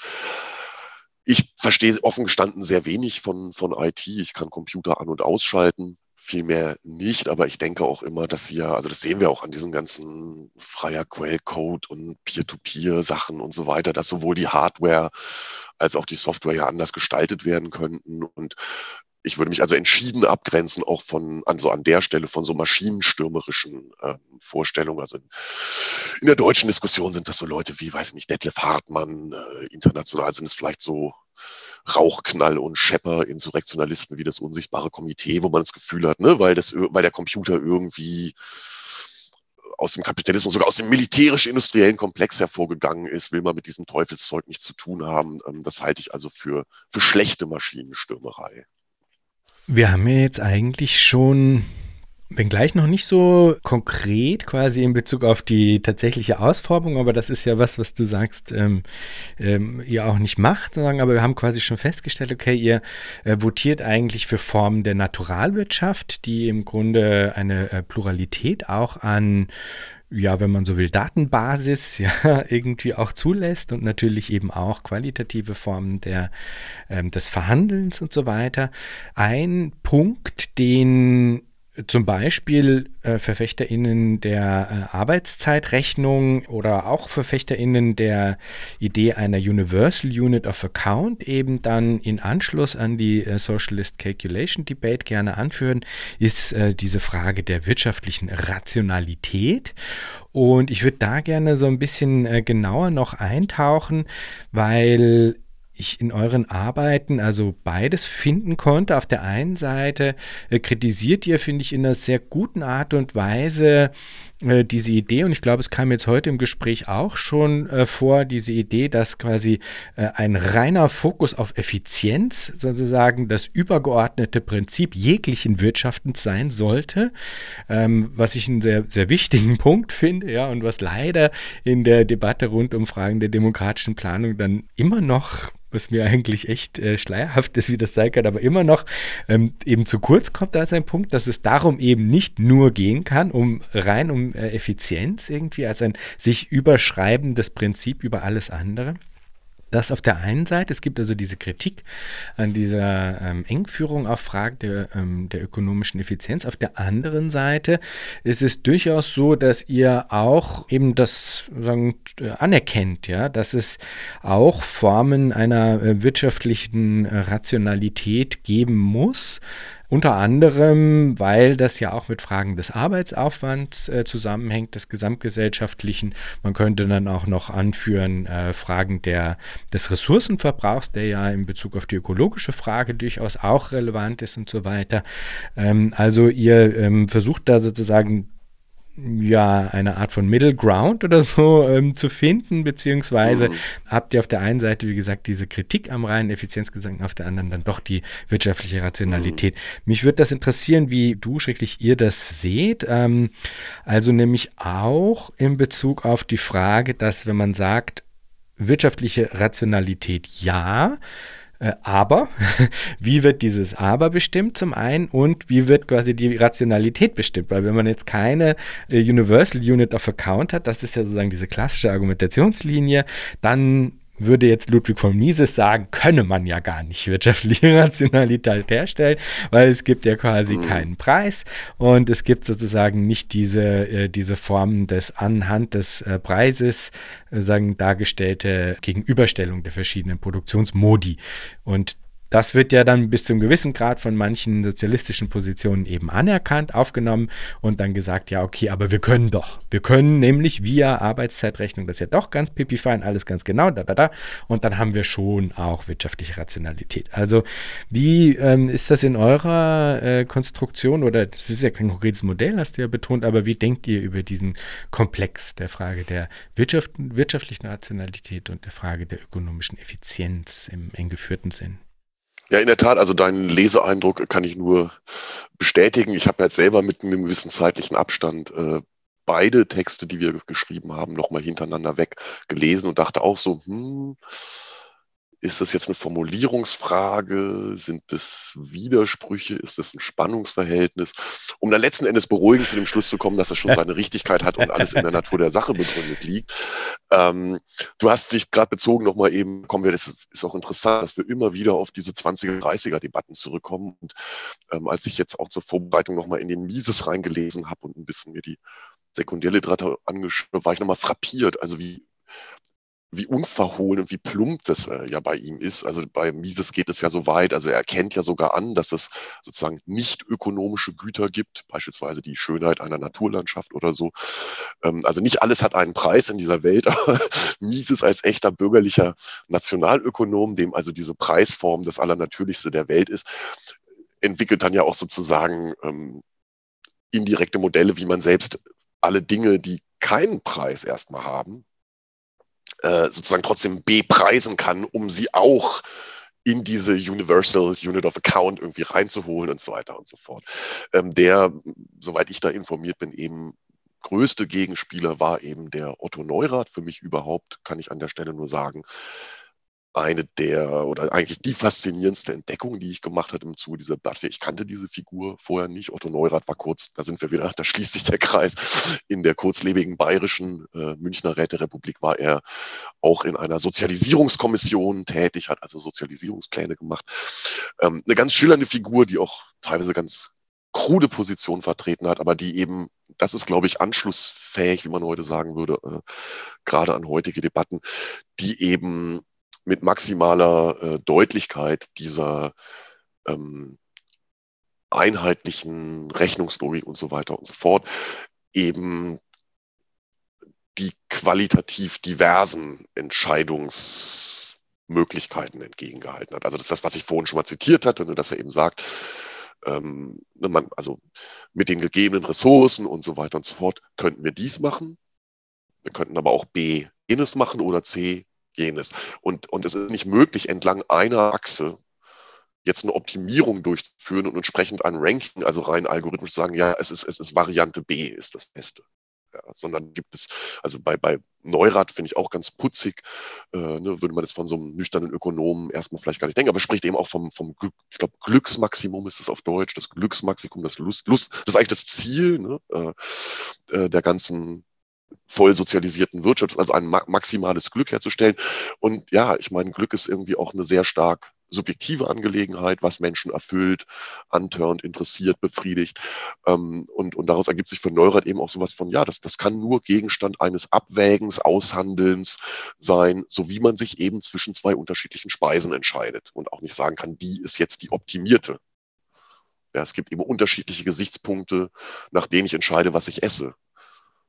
Sättigungsgrad, Geschmack und die Geschmäcker sind auch verschieden. So. Ähm, also zunächst mal muss man, glaube ich, da äh, oder kann man da mit im, im Geiste eines Otto Neurath klar sagen, also das springt einem ja geradezu ins Gesicht, wenn man so Figuren wie, wie diesen Mises liest, also da gilt, glaube ich, wirklich, wenn Herbert Marcuse von der Eindimensionalität redet, also das ist geradezu eine Obsession, alles und jedes unter der Sonne hineinzuziehen in ein einheitliches äh, Kalkulationsmodell, äh, aus dem ich immer irgendein Optimum äh, dann, dann äh, rausmändeln kann. Ja, das, also das ist, glaube ich, eine, eine verkümmerte ähm, das ist wirklich nur noch die reine Rationalisierung. Das hat mit Vernunft im emphatischen Sinne, wo Vernunft auch angrenzt an Momente von Sinnlichkeit und Ästhetik und ähm, menschlichem Glück, hat das äh, herzlich wenig zu tun. Das ist also wirklich eine ganz, ganz verkümmerte Form äh, von, von Ratio, der also sozusagen ihre ähm, nicht nur ihre Genesis im Kapitalzusammenhang, eigentlich ihre, sie ist eigentlich nichts anderes als der, der geistige Niederschlag dieser ähm, völlig reduzierten kapitalistischen Pseudorationalität. Also auch Neurath, sehr schön, spricht eben von einem Pseudorationalismus. Er sagt eben, dass das verbleibt weit unterhalb dessen, was menschliche Vernunft eigentlich, eigentlich wäre. Ne? Dieses reine Optimieren nach einer Größe. Mhm. Um jetzt endlich auf deine Frage nochmal zu kommen mit der, mit der Effizienz und der Arbeitszeit. Wir sagen zum einen, ähm, also gerade im zweiten Text sicherlich nochmal deutlicher, dass es natürlich irgendwie auch darum gehen würde, ähm, möglichst wenig Zeit dann äh, zumindest auf bestimmte Arbeitsprozesse zu verwenden, dass es da wirklich auch um eine, um eine Effizienz ging. Das ist aber gebrochen, denke ich. Und also was wir nochmal anführen, ähm, nicht im Sinne eines Säulenheiligen, sondern weil es wirklich auch ein Problem trifft, ist, ähm, wenn man sich das bei Marx anschaut, ne, gibt es ja eigentlich diesen empathischen, emphatischen Arbeitsbegriff in den Pariser Manuskripten, auf die wir auch nochmal rekurrieren, wo also gerade die, also die Arbeit, sie ist heute eben entfremdet und verstümmelt, aber sie ist eigentlich eine Wesensbestimmung ganz anthropologisch des Menschen. Der Mensch hat diese, also er hat Anlagen, Triebe, die er entfalten möchte und er entfaltet sie produktiv sinnlich in der Auseinandersetzung mit der äußeren Natur. So, und dann haben wir den, das ist 1844, dann haben wir den Marx des Kapital, der klipp und klar sagt, ähm, im dritten Band, ne, die Freiheit fängt erst da an, wo das Arbeiten aufhört. Also Arbeit ist per Definition im, ja, einfach der, der Verlust an schöner Menschenzeit ist halt diese lästige Notwendigkeit, die man erledigen muss. Nur um dann 1875 im äh, zitierten Kritik, der, äh, Kritik des Gotha-Programms auf einmal wieder mit der Arbeit als erstem Lebensbedürfnis zu kommen. Also auch das, das habe ich vielleicht, insofern ist dir deine, deine Frage äh, sehr, mir sehr willkommen, weil ich das vielleicht auch noch nicht genügend betont habe, aber dass wir in diesen, ne, mit Blick auf diese ganzen Fragen von Kopplung, von Leistung und Konsum, das für uns eben auch ein ganz wesentliches Moment ist, dass wir eigentlich auch an, an diese andere Seite im Marxischen Arbeitsbegriff anknüpfen und sagen, ja, die heutige vereinseitigte, stupide, repetitive Arbeit, vor der flieht man, soweit es geht und äh, bestimmte Dinge, soweit sie nicht anders zu gestalten, kann man auch einfach nur wegautomatisieren. Ähm, aber es geht ja gerade darum, ähm, da auch wieder, also auch was anderes äh, daraus zu machen. Also sozusagen, ne, da sind wir bei Themen der Trennung von Kopf- und Handarbeit, von der Vereinseitigung und so weiter und so fort. Und interessant ist eben bei Marx, wenn wir nochmal über die höhere und die niedrigere Phase reden, dass Marx eben auch klipp und klar sagt, ja, in einer höheren Phase der kommunistischen Gesellschaft wird die Arbeit das erste Lebensbedürfnis der Menschen sein. Und dann können wir auch mit dieser ganzen Leistungsrechnerei aufhören dann machen die Menschen das sozusagen aus Neigung und Leidenschaft, weil es so. Und ähm, das ist für uns eben auch ein wesentlicher Gedanke. Aber insofern würde ich sagen, dass der Satz, der jetzt auch im, im zweiten Text von uns nochmal drin steht, äh, kann jetzt nicht wörtlich zitieren, aber ne, soweit es eben diese Notwendigkeiten gibt, werden die Menschen versuchen, sie zu minimieren. Den würde ich nur mit Einschränkungen unterschreiben. Ne? Also ich, ich könnte mir vorstellen, dass also die Landwirtschaft gar nicht das Einzige ist. Also ähm, ja, sondern dass es also äh, etliche Bereiche geben wird äh, in, in der gesellschaftlichen Produktion, wo Menschen es vielleicht als angenehm empfinden werden, dass ihre, ihr produktives Arbeiten, ihr, ihre, ihre produktive Tätigkeit auch verflochten ist und durchsetzt ist mit Momenten der Nichtproduktion. Also des Lavas oder äh, des Spiels oder so. Also so viel Utopie, glaube ich, sollte, sollte man sich schon zutrauen. Und, und ähm, wir haben in einem ganz anderen Text vor vielen Jahren, ähm, über die Kommunisierung und ihre Theoretiker heißt er, glaube ich, haben wir eigentlich zu dieser Frage auch nur gesagt, dass das ungeheuer attraktive, also der wirklich weltgeschichtliche Durchbruch an einer Kommune bestünde eben darin, dass zum ersten Mal die, die Menschen gemeinsam frei über solche Dinge nachdenken und entscheiden könnten. Also das sind einfach Abwägungen. Will ich äh, will ich äh, die, die, die Dinge, die unsere Produktionsstätte jetzt hier für, für die Allgemeinheit herstellen soll, will ich die möglichst schnell runterkloppen, weil ich ins. Freibad will? Dann gehe ich aber vielleicht auch gestresst ins Freibad und hatte eigentlich einen langweiligen Arbeitstag. Oder gestalte ich, äh, gestalte ich diese Arbeit mit meinen Kollegen gemeinsam so, dass sie eben ein erstes Lebensbedürfnis ist, dass es selber für uns eine Form der, der Verwirklichung unserer Anlagen und Leidenschaften ist etwas herzustellen. Und dann dauert es vielleicht auch den ganzen Tag, aber das ist eben nicht schlimm, weil es an sich etwas Erfüllendes hat. Das ist eben diese, ne, diese Bestimmung, die Marx in den Pariser Manuskripten macht, dass das Deformierte heute ist, dass die Produktivitätigkeit, das Arbeiten, also eigentlich eine menschliche Anlage schlechthin, nur noch ein Mittel zum Zweck ist, ne, einer äußeren Notwendigkeit. Also genau das, was er eigentlich dann im, im dritten Band mit dieser Unterscheidung Reich der Notwendigkeit, Reich der Freiheit selber macht. Würde würd ich jetzt ihm vorwerfen. Ja, und auch da gilt wieder, ähm, es wäre grotesk, jetzt irgendwelche Vorabentscheidungen zu fällen. Ich glaube, es kann nur darum gehen, das sich dann auftuende Feld an Möglichkeiten zu vermessen. Und das würde eben heißen, ja, ähm, Umgestaltung äh, von produktiven Vorgängen, die möglicherweise massive Effizienzverluste bedeuten, äh, aber auch zur Folge haben, dass viele Menschen es gerne machen äh, versus kommt Leute, ähm, ne, die, was weiß ich, die Schnürsenkel müssen jetzt fertig gemacht werden und dann stellt man lieber auch eine Maschine rein, weil es macht wirklich keinen Spaß. Ähm, und dann wird an der Stelle wirklich halt einfach optimiert und maximiert nach, nach mhm. Zeiteffizienz. Und das sind ja auch verschiedene Logiken, die, ähm, die doch durchaus nebeneinander ineinander greifen können. Also gerade indem wir bestimmte, also so fassen wir das in einem der Texte, gerade indem wir ähm, äh, in bestimmten Bereichen auf die Möglichkeiten von, von Zeiteffizienz durch Maschineneinsatz und so weiter, von denen Gebrauch machen, verschaffen wir uns den gesellschaftlichen Zeitfonds in anderen Bereichen, wie diesem berüchtigten Care-Sektor, eben nicht äh, immer auf die Uhr gucken zu müssen. Also ich sage das deshalb, es gibt ja ähm, gerade aus der Feministin, zum Beispiel die Silvia Federici, ne, eine amerikanische marxistische Feministin, die geht sehr, sehr hart mit den Gedanken bei Marx ins Gericht, also das berühmte Maschinenfragment und so, wobei Marx sowas auftaucht von, wir befreien uns auf technischem Wege auch von der Plackerei. Ne? Also gibt es ja in den Grundrissen dieses, der Mensch tritt heraus aus dem Arbeitsprozess, die Maschine macht die Arbeit für ihn, der Mensch überwacht und so weiter. Und das gibt es oft, das, ich finde das sehr, sehr schade und tragisch, äh, nämlich eine Sackgasse, dass dann auch von feministischer Seite gesagt wird, das ist ja Wahnsinn, mit der Logik muss man sich jetzt mal den Care-Sektor vorstellen. Ja. Dabei war ja Marx jetzt nicht so bescheuert, dass er sagen würde, super, äh, wir delegieren die Pflege von Alten und Kranken an, an Roboter oder, oder spannen sie am besten aufs Fließband, äh, wo sie dann gewaschen und gepflegt werden. Das wäre das wär, wär hirnrissig. Sondern es geht doch, ne, also in, im Sinne eines Nebeneinanders verschiedener, verschiedener Formen der Produktion und Reproduktion rum, gerade indem man schnöde materielle Dinge vielleicht wirklich wegautomatisiert, dass man sagen kann, so, ähm, jetzt kann man sich um die Oma von nebenan irgendwie dann auch, kümmern. Ne? Also ich halte es für falsch, gerade wenn man so eine Care-Logik stark machen will, halte ich es für falsch, die, die Möglichkeiten von Zeiteffizienz, ähm, von Ökonomie der Zeit, pauschal den Wind zu schlagen. Also ich glaube, dass so Theoretikerinnen wie Federici da ähm, in eine Sackgasse steuern.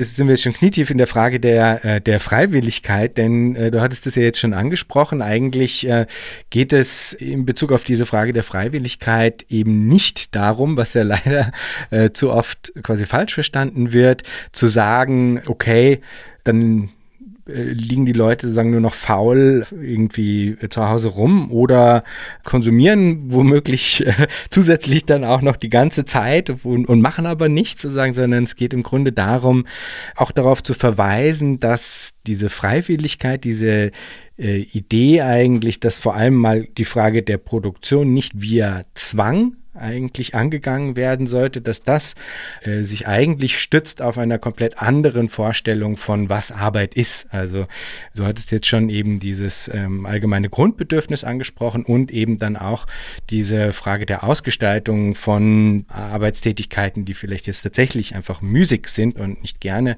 übernommen äh, werden, die dann vielleicht über Rotation oder ähnliches auch angegangen werden können. Also äh, dieser Komplex der Freiwilligkeit hat diese eine Seite, die Frage, hm, wie man denn Arbeit vielleicht auch neu zu deuten hat oder auch an andere Deutungen anschließend vielleicht zu verstehen hat. Und dann, und das wäre was, was ich gerne auf jeden Fall noch abgebildet haben wollen würde, gibt es in Bezug auf diese Frage der Freiwilligkeit aber noch eine, einen anderen Themenkomplex, der da aufscheint und der ja durchaus auch ähm, finde ich, immer noch unbeantwortete Fragen aufwirft in Bezug auf Formen der Zuverlässigkeit, der institutionellen Stabilisierung, die eben auch Formen des Schutzes bietet. Und das kann man äh, eng geführt deuten in Bezug auf die Frage, wie bestimmte essentielle Dinge, die Gesellschaft braucht, wie jetzt, was weiß ich, Krankenhaus und so weiter, in einer stabilen Art und Weise ähm, reproduziert werden können in einer auf Freiwilligkeit basierenden Gesellschaft. Das ist, wäre das eine. Und dann gibt es aber eben auch Formen der feministischen Kritik. Ich hatte Heide Lutosch zu Gast hier in äh, Future Histories, die ähm, in diesem Rahmen auch darauf verweist, dass eine, ein Insistieren auf radikaler Freiwilligkeit eben auch die Gefahr in sich birgt, dass dann Formen der informellen Arbeitsteilung, wie sie heute ja eben auch äh, existieren, ja, dass die eigentlich dann Gefahr laufen würden, reproduziert zu werden, weil eben es keine Form der ja, klaren Adressierung sozusagen gibt in Bezug auf die Frage, wer denn jetzt was sozusagen zu machen hat und dass dann quasi die Gefahr dem innewohnen könnte, dass im Grunde ja dann eigentlich äh, unerwünschte Formen der ja, Repression oder auch der, ähm, der Ausnutzung, zum Beispiel im Bereich des Care-Sektors, sozusagen eigentlich ähm, reproduziert werden könnten ich weiß jetzt nicht, ob ich das gut formuliert habe, die Frage, aber ja. Also ich habe die Frage verstanden, weil ich, ähm, also die, aber ich, die, zu Lutosch komme ich, komme mhm. ich gleich. Ähm, ja, ich meine, es wohnen eigentlich schon gesagt zu haben und in dem zweiten Text betonen wir das auch nochmal sehr deutlich, dass hier wirklich eine komische Lesart des Begriffs Freiwilligkeit vorliegt, im Sinne von ähm, jeder überlegt sich morgens, wonach ihm jetzt der Sinn steht, was er will oder irgendwie so. Ja. Ähm, also Freiwilligkeit als äh, Gegenbegriff zu Verbindlichkeit und gemeinsamen Absprachen, die es dann auch einzuhalten sind, ähm, äh, verstanden wird. Und das äh, ist ja nun gerade nicht der Fall. Also wir sagen, wenn wir von Freiwilligkeit sprechen, meinen wir ja einfach, dass ne, Marx spricht eben vom, vom stummen Zwang der Verhältnisse, also anders als in den unfreien Formen äh, von Arbeit, vor der kapitalistischen Produktionsweise die Menschen heute ähm, zur Arbeit genötigt sind, weil sie keine anderen Mittel mehr haben, ihr, ihr Leben zu gewinnen. Ja, sie sind eigentumslos. Der doppelt freie Lohnarbeiter ist nicht nur ein freies Vertragsobjekt, sondern ist eben auch befreit von, also im zynischen, sarkastischen Sinne, von allen Möglichkeiten, sein eigenes Leben zu reproduzieren. Er hat eben kein Land mehr und so weiter und so fort. Ähm, das heißt, durch die Eigentumslosigkeit ist die Klasse der Lohnabhängigen traditionalistisch gesagt, das Proletariat objektiv gezwungen, ähm, arbeiten zu gehen. Sofern sie eben eine bezahlte Arbeit finden, tun sie das nicht, haben sie Pech, sofern sie nicht in einem wohlfahrtsstaatlichen Land leben, äh, das sich solche Formen von Arbeitslosenunterstützung leisten kann. Äh, und nun ist es eben so, wie, wie wir lang und breit äh, erörtert hatten, dass eben in bestimmten Formen der Arbeitszeitrechnung ähm, auch eine Art Zwang eingebaut ist. Ähm, wir haben es zwar nicht mehr mit Lohn und Geld zu tun, also diese Arbeitsscheine, die Menschen für ihre geleisteten Arbeitsstunden bekommen, zirkulieren nicht. Ähm, ist sozusagen nur ein individuelles Anrecht auf etwas. Ähm, also Marx vergleicht das irgendwo auch mit einem Theaterticket, ne? also das Theater so. Also keine Lohnarbeit, kein Geld, sicherlich nicht, aber immer noch äh, eine objektive Nötigung eben, wenn du vielleicht auch morgen ne, die und die Speise willst oder ein paar neue Turnschuhe, dann musst du jetzt eben noch die und die Stunden äh, runterreißen. Also da liegt eben auch eine Form von vermitteltem Zwang drin. Und ähm, ja, aus den äh, bereits äh, dargelegten Gründen denken wir eben, dass es äh, keinerlei Notwendigkeit gibt, äh, ein solches Modell heute noch hochzuhalten und wir eben den Akzent legen würden, ähm, wie wir es eben besprochen hatten, auch auf eine Veränderung ähm, des Charakters von Arbeiten. Ähm, also wir greifen diesen Fourierischen Begriff des Travail attraktiv, also der anziehenden Arbeit auf. Das, das läge eben dann sehr nah äh, auch an dieser, an diesem Marxischen Ausblick, dass in einer höheren Form von kommunistischer Gesellschaft die Arbeit selbst ein Lebensbedürfnis geworden ist. Das alles hat überhaupt nichts damit zu tun, äh, dass man keine verbindlichen Absprachen trifft, und ähm, du hast jetzt angesprochen die Kritik von Heide Lutosch, also auf einem Blog, an dem wir uns beteiligen, Kommunaut.org, äh, ist eben auch ein erster Text von Heide dazu erschienen vor einiger Zeit. Witzigerweise äh, wohl auch äh, ausgelöst wirklich durch einen, eine Lesegruppe, die unseren Weltkommunen-Text damals gelesen hat und dann ein männlicher Lesegenosse von Heide wohl meinte, ne, also unterhalb totaler Freiwilligkeit mache ich es nicht und so weiter. Und ich muss gestehen, dass ich große Schwierigkeiten habe, ihrer feministisch ansetzenden Kritik zu folgen. Also in dem Gespräch mit dir sagt äh, De Lutosch ja ganz ausdrücklich, wer die Freiwilligkeit äh, in dieser Form hochhält, das kann nur ein junger, gesunder, finanziell gut situierter Cis-Mann sein. Ja, also da werden irgendwie Kurzschlüsse hergestellt, ähm, die mir überhaupt nicht einleuchten. Und äh, interessanterweise ist es so, also die ähm, Gabriele Winker, ein, äh, eine Vordenkerin, möchte ich jetzt mal ganz blöd sagen, der sogenannten Care Revolution, vertritt ganz ähnliche Auffassungen wie wir. Also nachdem wir den ersten Text geschrieben hatten, sind wir über einen ganz anderen Kontext mal auf diese Care Revolution gestoßen. Ich habe dann ein paar Texte von Gabriele Winker äh, gelesen, ähm, ist ganz ähnlich äh, in der Anlage, ne? also die eben auch äh, setzt auf eine freiwillige Beteiligung, die eben auch sagt, das ist so ein den heutigen Arbeitsbedingungen im Pflegebereich und so geschuldet, dass man so eine Care, also gut, Care hat ohnehin vielleicht sowas, wo Leute denken, ich geht und dann muss ich irgendwie den Hintern abputzen oder habe irgendwas mit Körper. Ne, so, äh. und, und die Gabriele Winke sagt, das ist totaler Unsinn. Care-Arbeit kann unter menschlichen vernünftigen Bedingungen ähm, organisiert, kann Care-Arbeit was unglaublich Erfüllendes, Befriedigendes sein. Ähm, also was Heide Lutosch behauptet, dass man, wenn man jetzt gerade von einer feministischen Perspektive ausgeht, niemals äh, auf, auf so einen Gedanken der radikalen Freiwilligkeit verfallen könnte, stimmt auch empirisch einfach äh, überhaupt nicht. Und ähm, wir haben ja in dem ersten Text zur Weltkommun auch einen kleinen Abschnitt nochmal zur Frage von Geschlechterverhältnissen, ähm, wo wir eben auch sagen, ähm, die Kommunen oder ne, bestimmte revolutionäre Veränderungen sind keine Garantie für irgendetwas, schon gar nicht dafür, dass automatisch sich humanere Geschlechterverhältnisse einstellen, aber sie bieten eine bessere Grundlage dafür, denn wenn eben sämtliche notwendigen Tätigkeiten Gegenstand ähm, allgemeiner Aushandlungen, Vereinbarungen, Verteilungen sind in einer transparenten Weise, müssten sich die Männer, die wenn das denn sein sollte, partout äh, wie in den jetzigen Verhältnissen sich vornehmen zurückhalten wollen. Im, im, im sogenannten Bereich der Reproduktion, der Kindererziehung, der Altenpflege, der Krankenpflege, also Bereiche, die ja heute von der Kita ähm, bis zur Pflege wirklich sehr stark Frauenberufe sind. Wenn die Männer, angenommen, äh, die Männer in der Kommune sind immer noch bornierte Männer, die an ihren äh, tradierten Geschlechtscharakteren festhalten.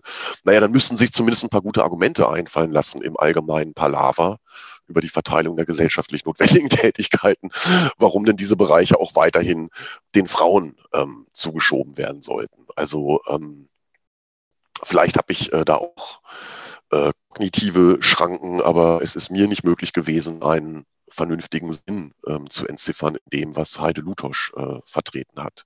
Also, ich glaube, da gibt es schon Anknüpfungspunkte, die durchaus nachvollziehbar sind. Und du hattest jetzt angesprochen, eben, es gibt dann sozusagen das allgemeine Palaver, hast du es jetzt genannt, also einen del deliberativen Prozess rund um diese äh, Fragen der, der ähm, in dem Fall Arbeitsaufteilung, wenn man so will. Ja, und ähm, ich denke mal, ein berechtigter Punkt wäre ja zu sagen, oder das, was ich glaube auch äh, Kritik, ähm, die Heide vorbringen äh, will, ist zu sagen, innerhalb innerhalb solcher Kontexte ohne dass es quasi noch andere Faktoren gibt, anhand derer man das jetzt irgendwie festmachen könnte, ist innerhalb solcher Kontexte äh, die Gefahr groß, dass eigentlich sich die schon bestehenden ähm, Strukturen reproduzieren. Also gerade wenn man jetzt sowas nimmt wie so einen deliberativen Prozess, ja, und da bin ich jetzt absichtlich auch ein bisschen polemisch, ja, aber man stelle sich vor, es gibt quasi dann äh, die sozusagen äh, Meinungsführer in Anführungsstrichen und ich sage jetzt eben absichtlich dann auch Meinungsführer im, im Maskulinum sozusagen, ja,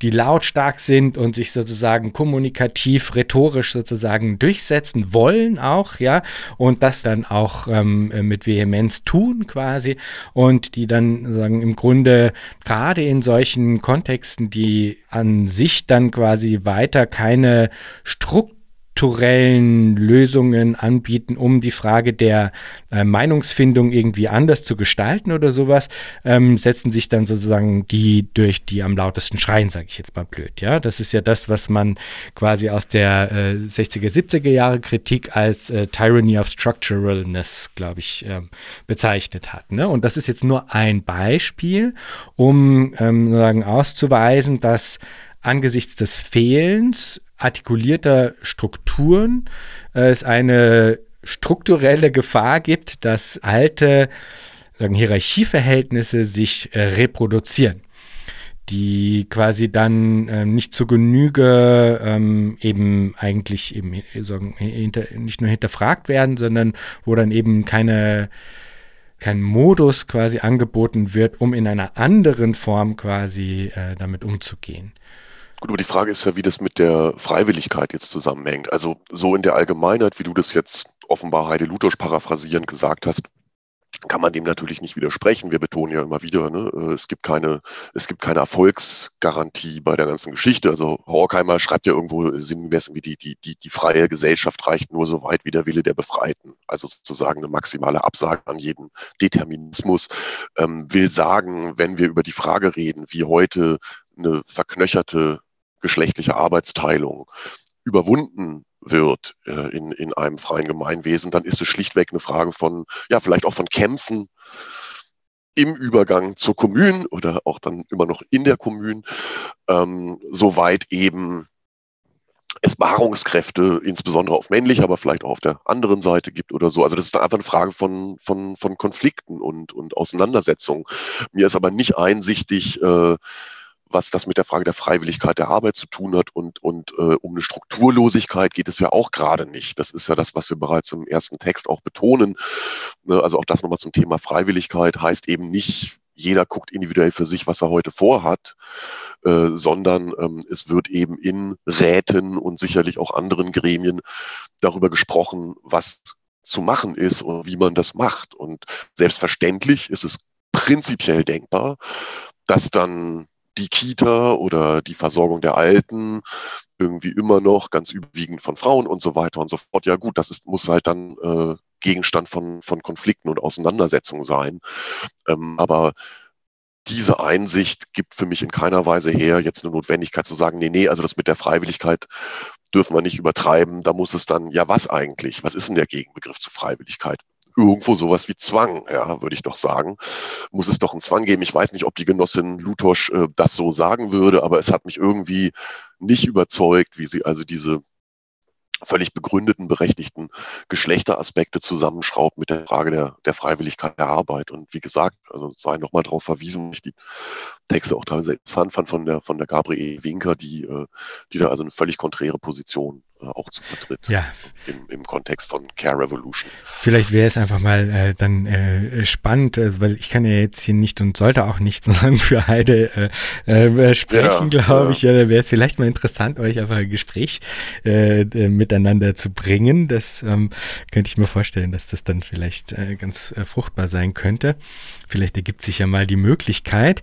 Ich möchte, bevor wir jetzt zum ähm, Abschluss kommen, aber noch die Frage der Transformation einmal angesprochen wissen, denn wir hatten das ja jetzt ihr äh, schon ein paar Mal heute. Ihr sprecht euch eben aus äh, gegen diese Idee eines Zwei-Phasen-Modells und das würde ich eigentlich sehr, sehr ähnlich ähm, sehen, ja. Und wir hatten eben auch äh, als Teil dieses Themas ja schon äh, in dieser Diskussion eben gerade auch nicht äh, zuletzt die äh, Frage der Freiwilligkeit angesprochen. Aber mich würde dann eben noch interessieren, wie ihr das in Relation zur Frage der Transformation denkt, weil also ich ähm, habe immer wieder das Gefühl, dass es eigentlich wichtig wäre, zum einen, das halt viel prozessualer zu denken und das hieße aber auch eben so etwas wie Experimentierfelder irgendwie auszumachen, in denen man das in all der Vielschichtigkeit vielleicht auch ähm, einfach ähm, erproben kann. Ne? Also das ist etwas, wonach ich irgendwie mehr und mehr Ausschau erhalte, weil das ist ja eigentlich auch ein Punkt, den ihr, den ihr macht, den du jetzt auch im Gespräch heute immer wieder gemacht hast, zu sagen, okay, ihr meint, man es gibt quasi bestimmte Grundlinien, ähm, die ihr wichtig fändet, aber wie sich das dann in der Praxis ausgestaltet, ähm, das wird man bis zu einem gewissen Grad also eben nicht nur sehen müssen, sondern ausprobieren müssen. Und jetzt wäre es halt mhm. total spannend, da ein bisschen äh, konkreter zu werden in Bezug auf diese Frage des Ausprobierens, weil das kann man sich ja auch äh, in unterschiedlichen Skalen vorstellen. Ne? Also wenn man jetzt zum Beispiel ähm, einen gesellschaftlichen äh, Diskurs, eine Debatte hat, die jetzt hoffentlich mehr und mehr an Fahrt gewinnt, rund um Fragen demokratischer Planung und man sagt, okay, wir würden gerne Felder schaffen, in denen äh, diese Zugänge in der Praxis auch einfach mal ausprobiert werden können. Äh, gibt es da Ideen dazu, wo sich das ähm, sinnvollerweise mal gut applizieren ließe, wo man das in der Praxis eben vielleicht auch ein bisschen großflächiger als jetzt nur auf einer einzelnen, ähm, zum Beispiel genossenschaftlichen Betriebsebene oder sowas ausprobieren kann, nämlich zum Beispiel auf dieser Ebene der Metakoordination. Ne? Also, weil äh, man möchte ja eigentlich perspektivisch genau das überkommen, dass es eben nur einzelne Genossenschaften gibt, die dann immer noch in Konkurrenz zueinander, wie jetzt irgendwie im jugoslawischen Modell oder sowas, in, in Konkurrenz zueinander stehen und dadurch dann eigentlich diese Frage der übergeordneten Koordination eigentlich nur unzureichend adressiert worden ist. Und jetzt wäre die spannende Frage, wie lässt sich das quasi transformatorisch experimentell denken? Und das wird mich total interessieren, wie du dazu denkst. Also ich weiß nicht, ob ich deine Frage zu 100% richtig verstanden habe. Also wenn du sprichst von Ausprobieren ja. oder irgendwie so. Gesellschaftlichen Experimenten, also wirklich, vielleicht so. Das, das, das, das sehr, sehr ärgerliche und, und wirklich auch gravierende mit Blick auf die notwendige gesellschaftliche Umwälzung, die wir wollen, ist eben, dass es keine Generalproben gibt. Und ähm, generell, aber das wäre Stoff nochmal für ein völlig eigenes Gespräch, denke ich, dass wir viel mehr noch über die Frage nachdenken müssen, was durch Kämpfe im Hier und Jetzt ähm, Teilziele sein könnten, die schon mal Stützpunkte schaffen für eine weitergehende Umwälzung. Das ist für mich auch, sage ich gleich dazu, eine ganz schwierige und offene Frage. Also ich glaube, dass es unbefriedigend ist zu sagen, na gut, wir sind natürlich auch für diverse Reformkämpfe und, und Abwehrkämpfe muss man sowieso führen im Kapitalismus hier und heute. Und dann gibt es den großen Sprung in die Kommunen oder so. Ja, das also unsere Position tendiert sicherlich ein bisschen in, in so eine Richtung und ich empfinde das selber als problematisch und glaube, es müsste darum gehen, also wie auch Prozesse von Klassenbildung ähm, im Kampf für erstmal auch überschaubare, begrenzte Ziele äh, stattfinden können. Generell denke ich aber, da sollte man sich, glaube ich, nichts vormachen, dass auch ein bisschen beängstigende und abschreckende an der revolutionären Perspektive ist eben, dass die Herausforderungen, die sich dann Stellen werden im Zuge einer Umwälzung. Also äh, die Ungleichzeitigkeit beispielsweise. Also dass es, äh, ne, es gibt einen sehr schönen Text aus England, auf den wir auch verweisen, von den Angry Workers. Ähm, der ist im Prinzip die Grundlage auch für diesen Film, der gerade überall gezeigt wird, The Loud Spring über Aneignung der Produktion und Klimabewegung.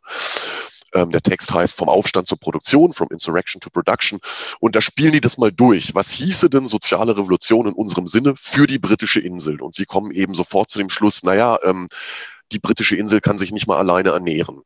Ja, also wenn nicht aus Spanien, äh, also wie das in 50, 100 Jahren ist, darüber kann man dann sprechen ne, wenn man vielleicht größere Teile des Landes auch wieder agrikulturell nutzt. Aber auf absehbare Zeit, angenommen, morgen kommt die Zusammenbruchskrise und es setzt eine Revolution auf der britischen Insel ein, dann kann die Insel sich selber nicht ernähren. Sie wäre also angewiesen so. Das sind ja, das wären ja die praktischen Herausforderungen. Ähm, das betonen wir auch, also das auch nochmal zu dem Vorwurf, dass wir so ein bisschen äh, hippiesk, naiv, wird schon alles. Also wir betonen sehr, sehr stark gegen Ende unseres ersten Textes nochmal, was für eine irrwitzige Herausforderung die weltweite Umwälzung ist, dass es da wirklich ganz, ganz viele Stellen gibt, wo es furchtbar in die Hose gehen kann. Ähm, und das ist also nichts, was einen jetzt irgendwie mit Vorfreude erfüllt. Ne? Und ich glaube also für diese Fragen, ähm, äh, ne, also wie, äh, ja, wie, wie, wie gehen, äh, wie gehen diese befreienden Menschen in einer Teilregion des Globus damit um, dass sie äh, abgeschnitten sind von den, von den von der Konterrevolution beherrschten Gebieten und, und es möglicherweise eine Nahrungsmittelknappheit gibt und so weiter und so fort. Das sind ja Fragen, weiß ich nicht. Also die, ähm, das, das kann man ja nicht, da gibt es keine Generalprobe für oder so. Also was man nur machen kann, ist äh, soweit möglich schon mal zu antizipieren, was die entscheidenden Bruchstellen und Herausforderungen sein könnten, um, ne, und dann muss man eben ein transnationales Gespräch unter den Lohnabhängigen über diese Fragen äh, irgendwie schon mal suchen. Ähm, grundsätzlich zum Übergang vielleicht immer so ein bisschen unbefriedigend und billig, das qua Abgrenzung zu machen, aber in einer etwas schematischen Art und Weise sagen wir gegen Ende des Textes, dass es, ähm, und das ist so sicherlich verkürzt und, und, und unvollständig, aber doch irgendwie so zwei gegensätzliche Pole gibt in der heutigen Diskussion. Es gibt eben so ein bisschen dieses Commons-Modell, also auch die erwähnte Silvia Federici, die stark aus einer auch ökologisch-feministischen Perspektive macht. Da ist so eine Vorstellung von, es fängt jetzt schon alles mit dem Community Garden in Brooklyn irgendwie an, indem wir ne, irgendwie uns ein Commons herstellen und so weiter. Ähm, Sachen, die ich äh, also absolut gut und unterstützenswert finde, aber wo es, glaube ich, falsch wäre, sich das so gradualistisch evolutionär vorzustellen. Ja, also sozusagen, es geht also eigentlich es steht und fällt damit am Ende, dass wir uns eben diese sogenannten essentiellen Sektoren von, ähm, ne, jetzt, also für so eine für eine Zeit des Übergangs von Energie, Nahrungsmittelproduktion und so weiter und so fort, dass wir die unter unsere Regie bringen, dass die vernünftig weiterlaufen. Und da ist ja eben das Problem, das Beängstigen, dass es eine so tief verästelte Arbeitsteilung gibt, ne, also dass man eben, also dass es eben schwer vorstellbar ist, einzelne Sektoren oder einzelne Regionen da schon mal so rauszulösen als Experimentierfeld oder so, ne, weil die Dinge sind ja alle aufeinander angewiesen. Ähm, Im Übrigen ist das für mich auch ein Problem an dieser Care Revolution, ne, die so ein bisschen diesen einen Bereich fokussiert, wo klar ist, naja, ohne Stahlproduktion keine Medizintechnik, ohne Medizintechnik keine gute Pflege. Also ne, man, man muss eben immer das, den, den stofflich-technischen Zusammenhang als Ganzes in, in Blick nehmen. Und das ist eben diese, dadurch gewinnt das ganze Projekt Dimensionen, die einen auch erstmal einschüchtern und, und abschrecken können. Ja.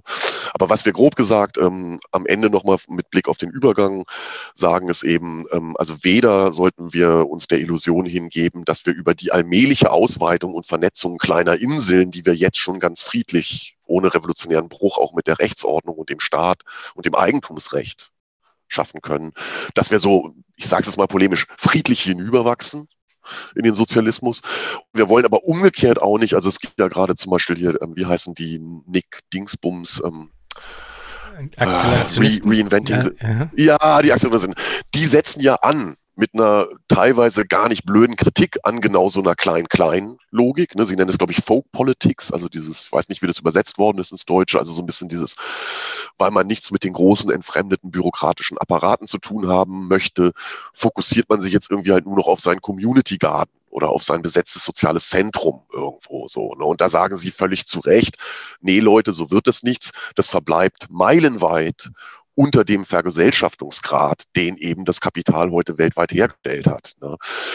Woraus, woraus sie dann eben den Schluss ziehen, dass man im Prinzip als großen Steuermann ähm, des Übergangs eben ohne diese Staaten nicht, nicht, nicht auskommen. Ne? Also irgendwie die, die, äh, diese Akzelerationisten, ich glaube, das ich glaube, die haben ihr Akzelerationisten-Manifest dann auch allen Labour-Abgeordneten geschenkt oder irgendwie so oder teilen. Also sozusagen, da ist dann doch die Perspektive eigentlich wieder auf die klassischen politischen Parteien, die Übernahme der Staatsmacht, ähm, linke Regierung äh, irgendwie gesetzt. Und was wir als dritten, ich will nicht sagen dritten Weg, aber ähm, als eine Option jenseits ähm, dieser, dieser beiden Pole von Klein-Klein Commons, die evolutionär sich ausweiten, versus wir kommen um die klassisch äh, etatistische Zentralstrategie nicht drumherum. Dass wir als eine Alternative dazu einfach nochmal stark machen, im Rekurs auch auf, auf, auf den erwähnten Text der Angry Workers, ist eben die kollektive Selbstermächtigung und Beschlagnahme der Produktion durch massenhafte Prozesse von unten, ne, die aber sicher, also die sozusagen auch miteinander koordiniert sein müssten. Das heißt, es geht darum, dass was wir seit äh, vielen, vielen Jahren wieder sehen, ähm, sind im Prinzip dass solche Prozesse die ganze Zeit stattfinden, sie aber immer an der Schwelle wirklich zur Übernahme der Produktion irgendwie nicht vorangehen, kehrt machen, davor zurückschrecken. Das heißt, es gibt Platzbesetzungen, es werden auch Gebäude und Universitäten besetzt. Ähm, es gibt im Breakdown, also hier Argentinien, das waren ja nicht vereinzelte Betriebe, das waren also so meines Wissens Hunderte von Betrieben, die eben in dieser schweren Wirtschaftskrise übernommen wurden, weil sie pleite waren. Dort, wo Betriebe nicht pleite waren und den Lohnabhängigen eben weiter ein Lohneinkommen äh, verschafft haben, gab es dann eben auch keine Betriebsbesetzung und, und Übernahme.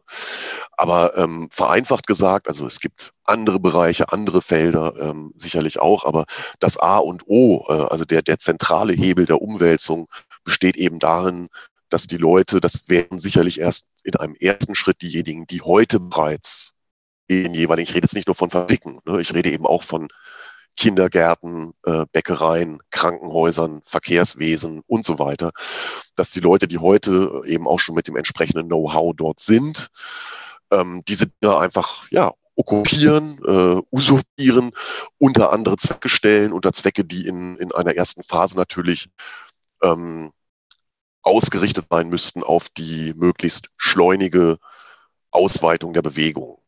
Ne? Also da gibt es, glaube ich, also da gibt es so in der moderneren Revolutionstheorie auch ganz gute Gedanken dazu, dass man, wenn wir, wenn wir über die Produktionsmittel verfügen und auch das Prinzip der, der Kostenlosigkeit einführen, dass wir eben auch pauperisierte Geschichten, die in der Geschichte vielleicht auch mal das Schwungrad der, der Reaktion hier und da waren, ne, eben gewinnen kann, indem man sagt, so, wir haben jetzt die, die Produktion äh, hier beschlagnahmt und wir können den Kram auch einfach an die bedürftigen Leute verteilen. Ähm, also das wären so, das ist so grob äh, die Perspektive, ähm, äh, die man, die man unseres Erachtens ähm, weiter denken müsste. Also eben nicht in erster Linie jetzt irgendwie eine zentralistische Übernahme der, der Staatsmacht, äh, sondern ähm, eine Übernahme der, der Produktion ähm, durch widerrechtliche Besetzung, womit man eben sofort den Bruch mit dem Eigentumsrecht hat, weil man eben das Klasseneigentum, sage ich jetzt mal ganz traditionell plump, das Klasseneigentum der Bourgeoisie, ähm, an dem sich vergreift.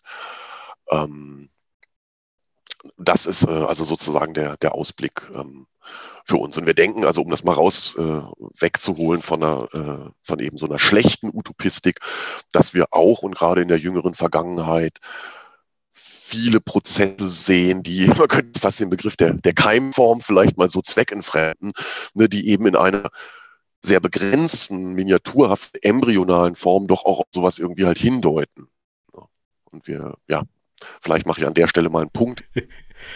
Ja, es gibt eine Frage, die stelle ich äh, einer jeden und einem jeden am Schluss der Folge und die lautet, wenn du dir Zukunft vorstellst, was stimmt dich freudig? Äh, eigentlich gar nichts, ähm, weil ich ähm, sicherlich nicht pessimistisch bin, aber ähm, im Moment alles äh, gar nicht gut aussieht.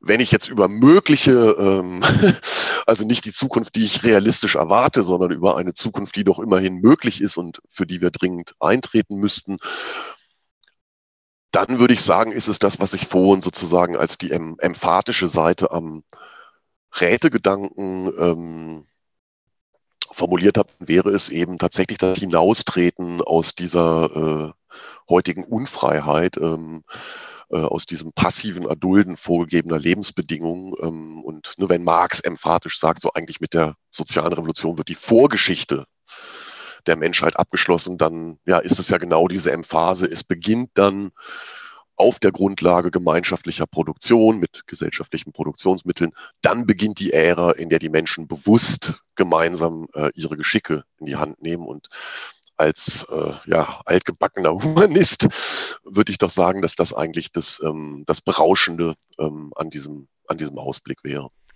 Wunderbar, Felix. Vielen Dank für das Gespräch. Ja, gleichfalls.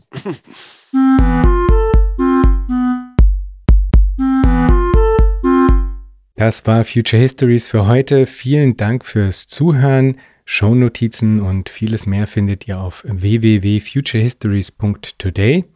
Diskutiert mit auf Twitter unter dem Hashtag Future Histories oder im eigenen Subreddit. Ihr könnt Future Histories nicht nur auf allen großen Podcast-Plattformen hören und abonnieren, sondern auch auf YouTube, wo ihr neben den Episoden dann auch Kurzvideos zu Kernbegriffen einzelner Episoden findet. Schreibt mir gerne unter jan at futurehistories.today. Ich freue mich immer sehr über interessante Rückmeldungen und Hinweise. Wenn ihr Future Histories unterstützen wollt, dann könnt ihr das auf patreon.com-future histories oder auch via Spende auf unserer Homepage. Future Histories ist eine Produktion von Metalepsis, zu finden auf metalepsis.net. Bis zum nächsten Mal. Ich freue mich.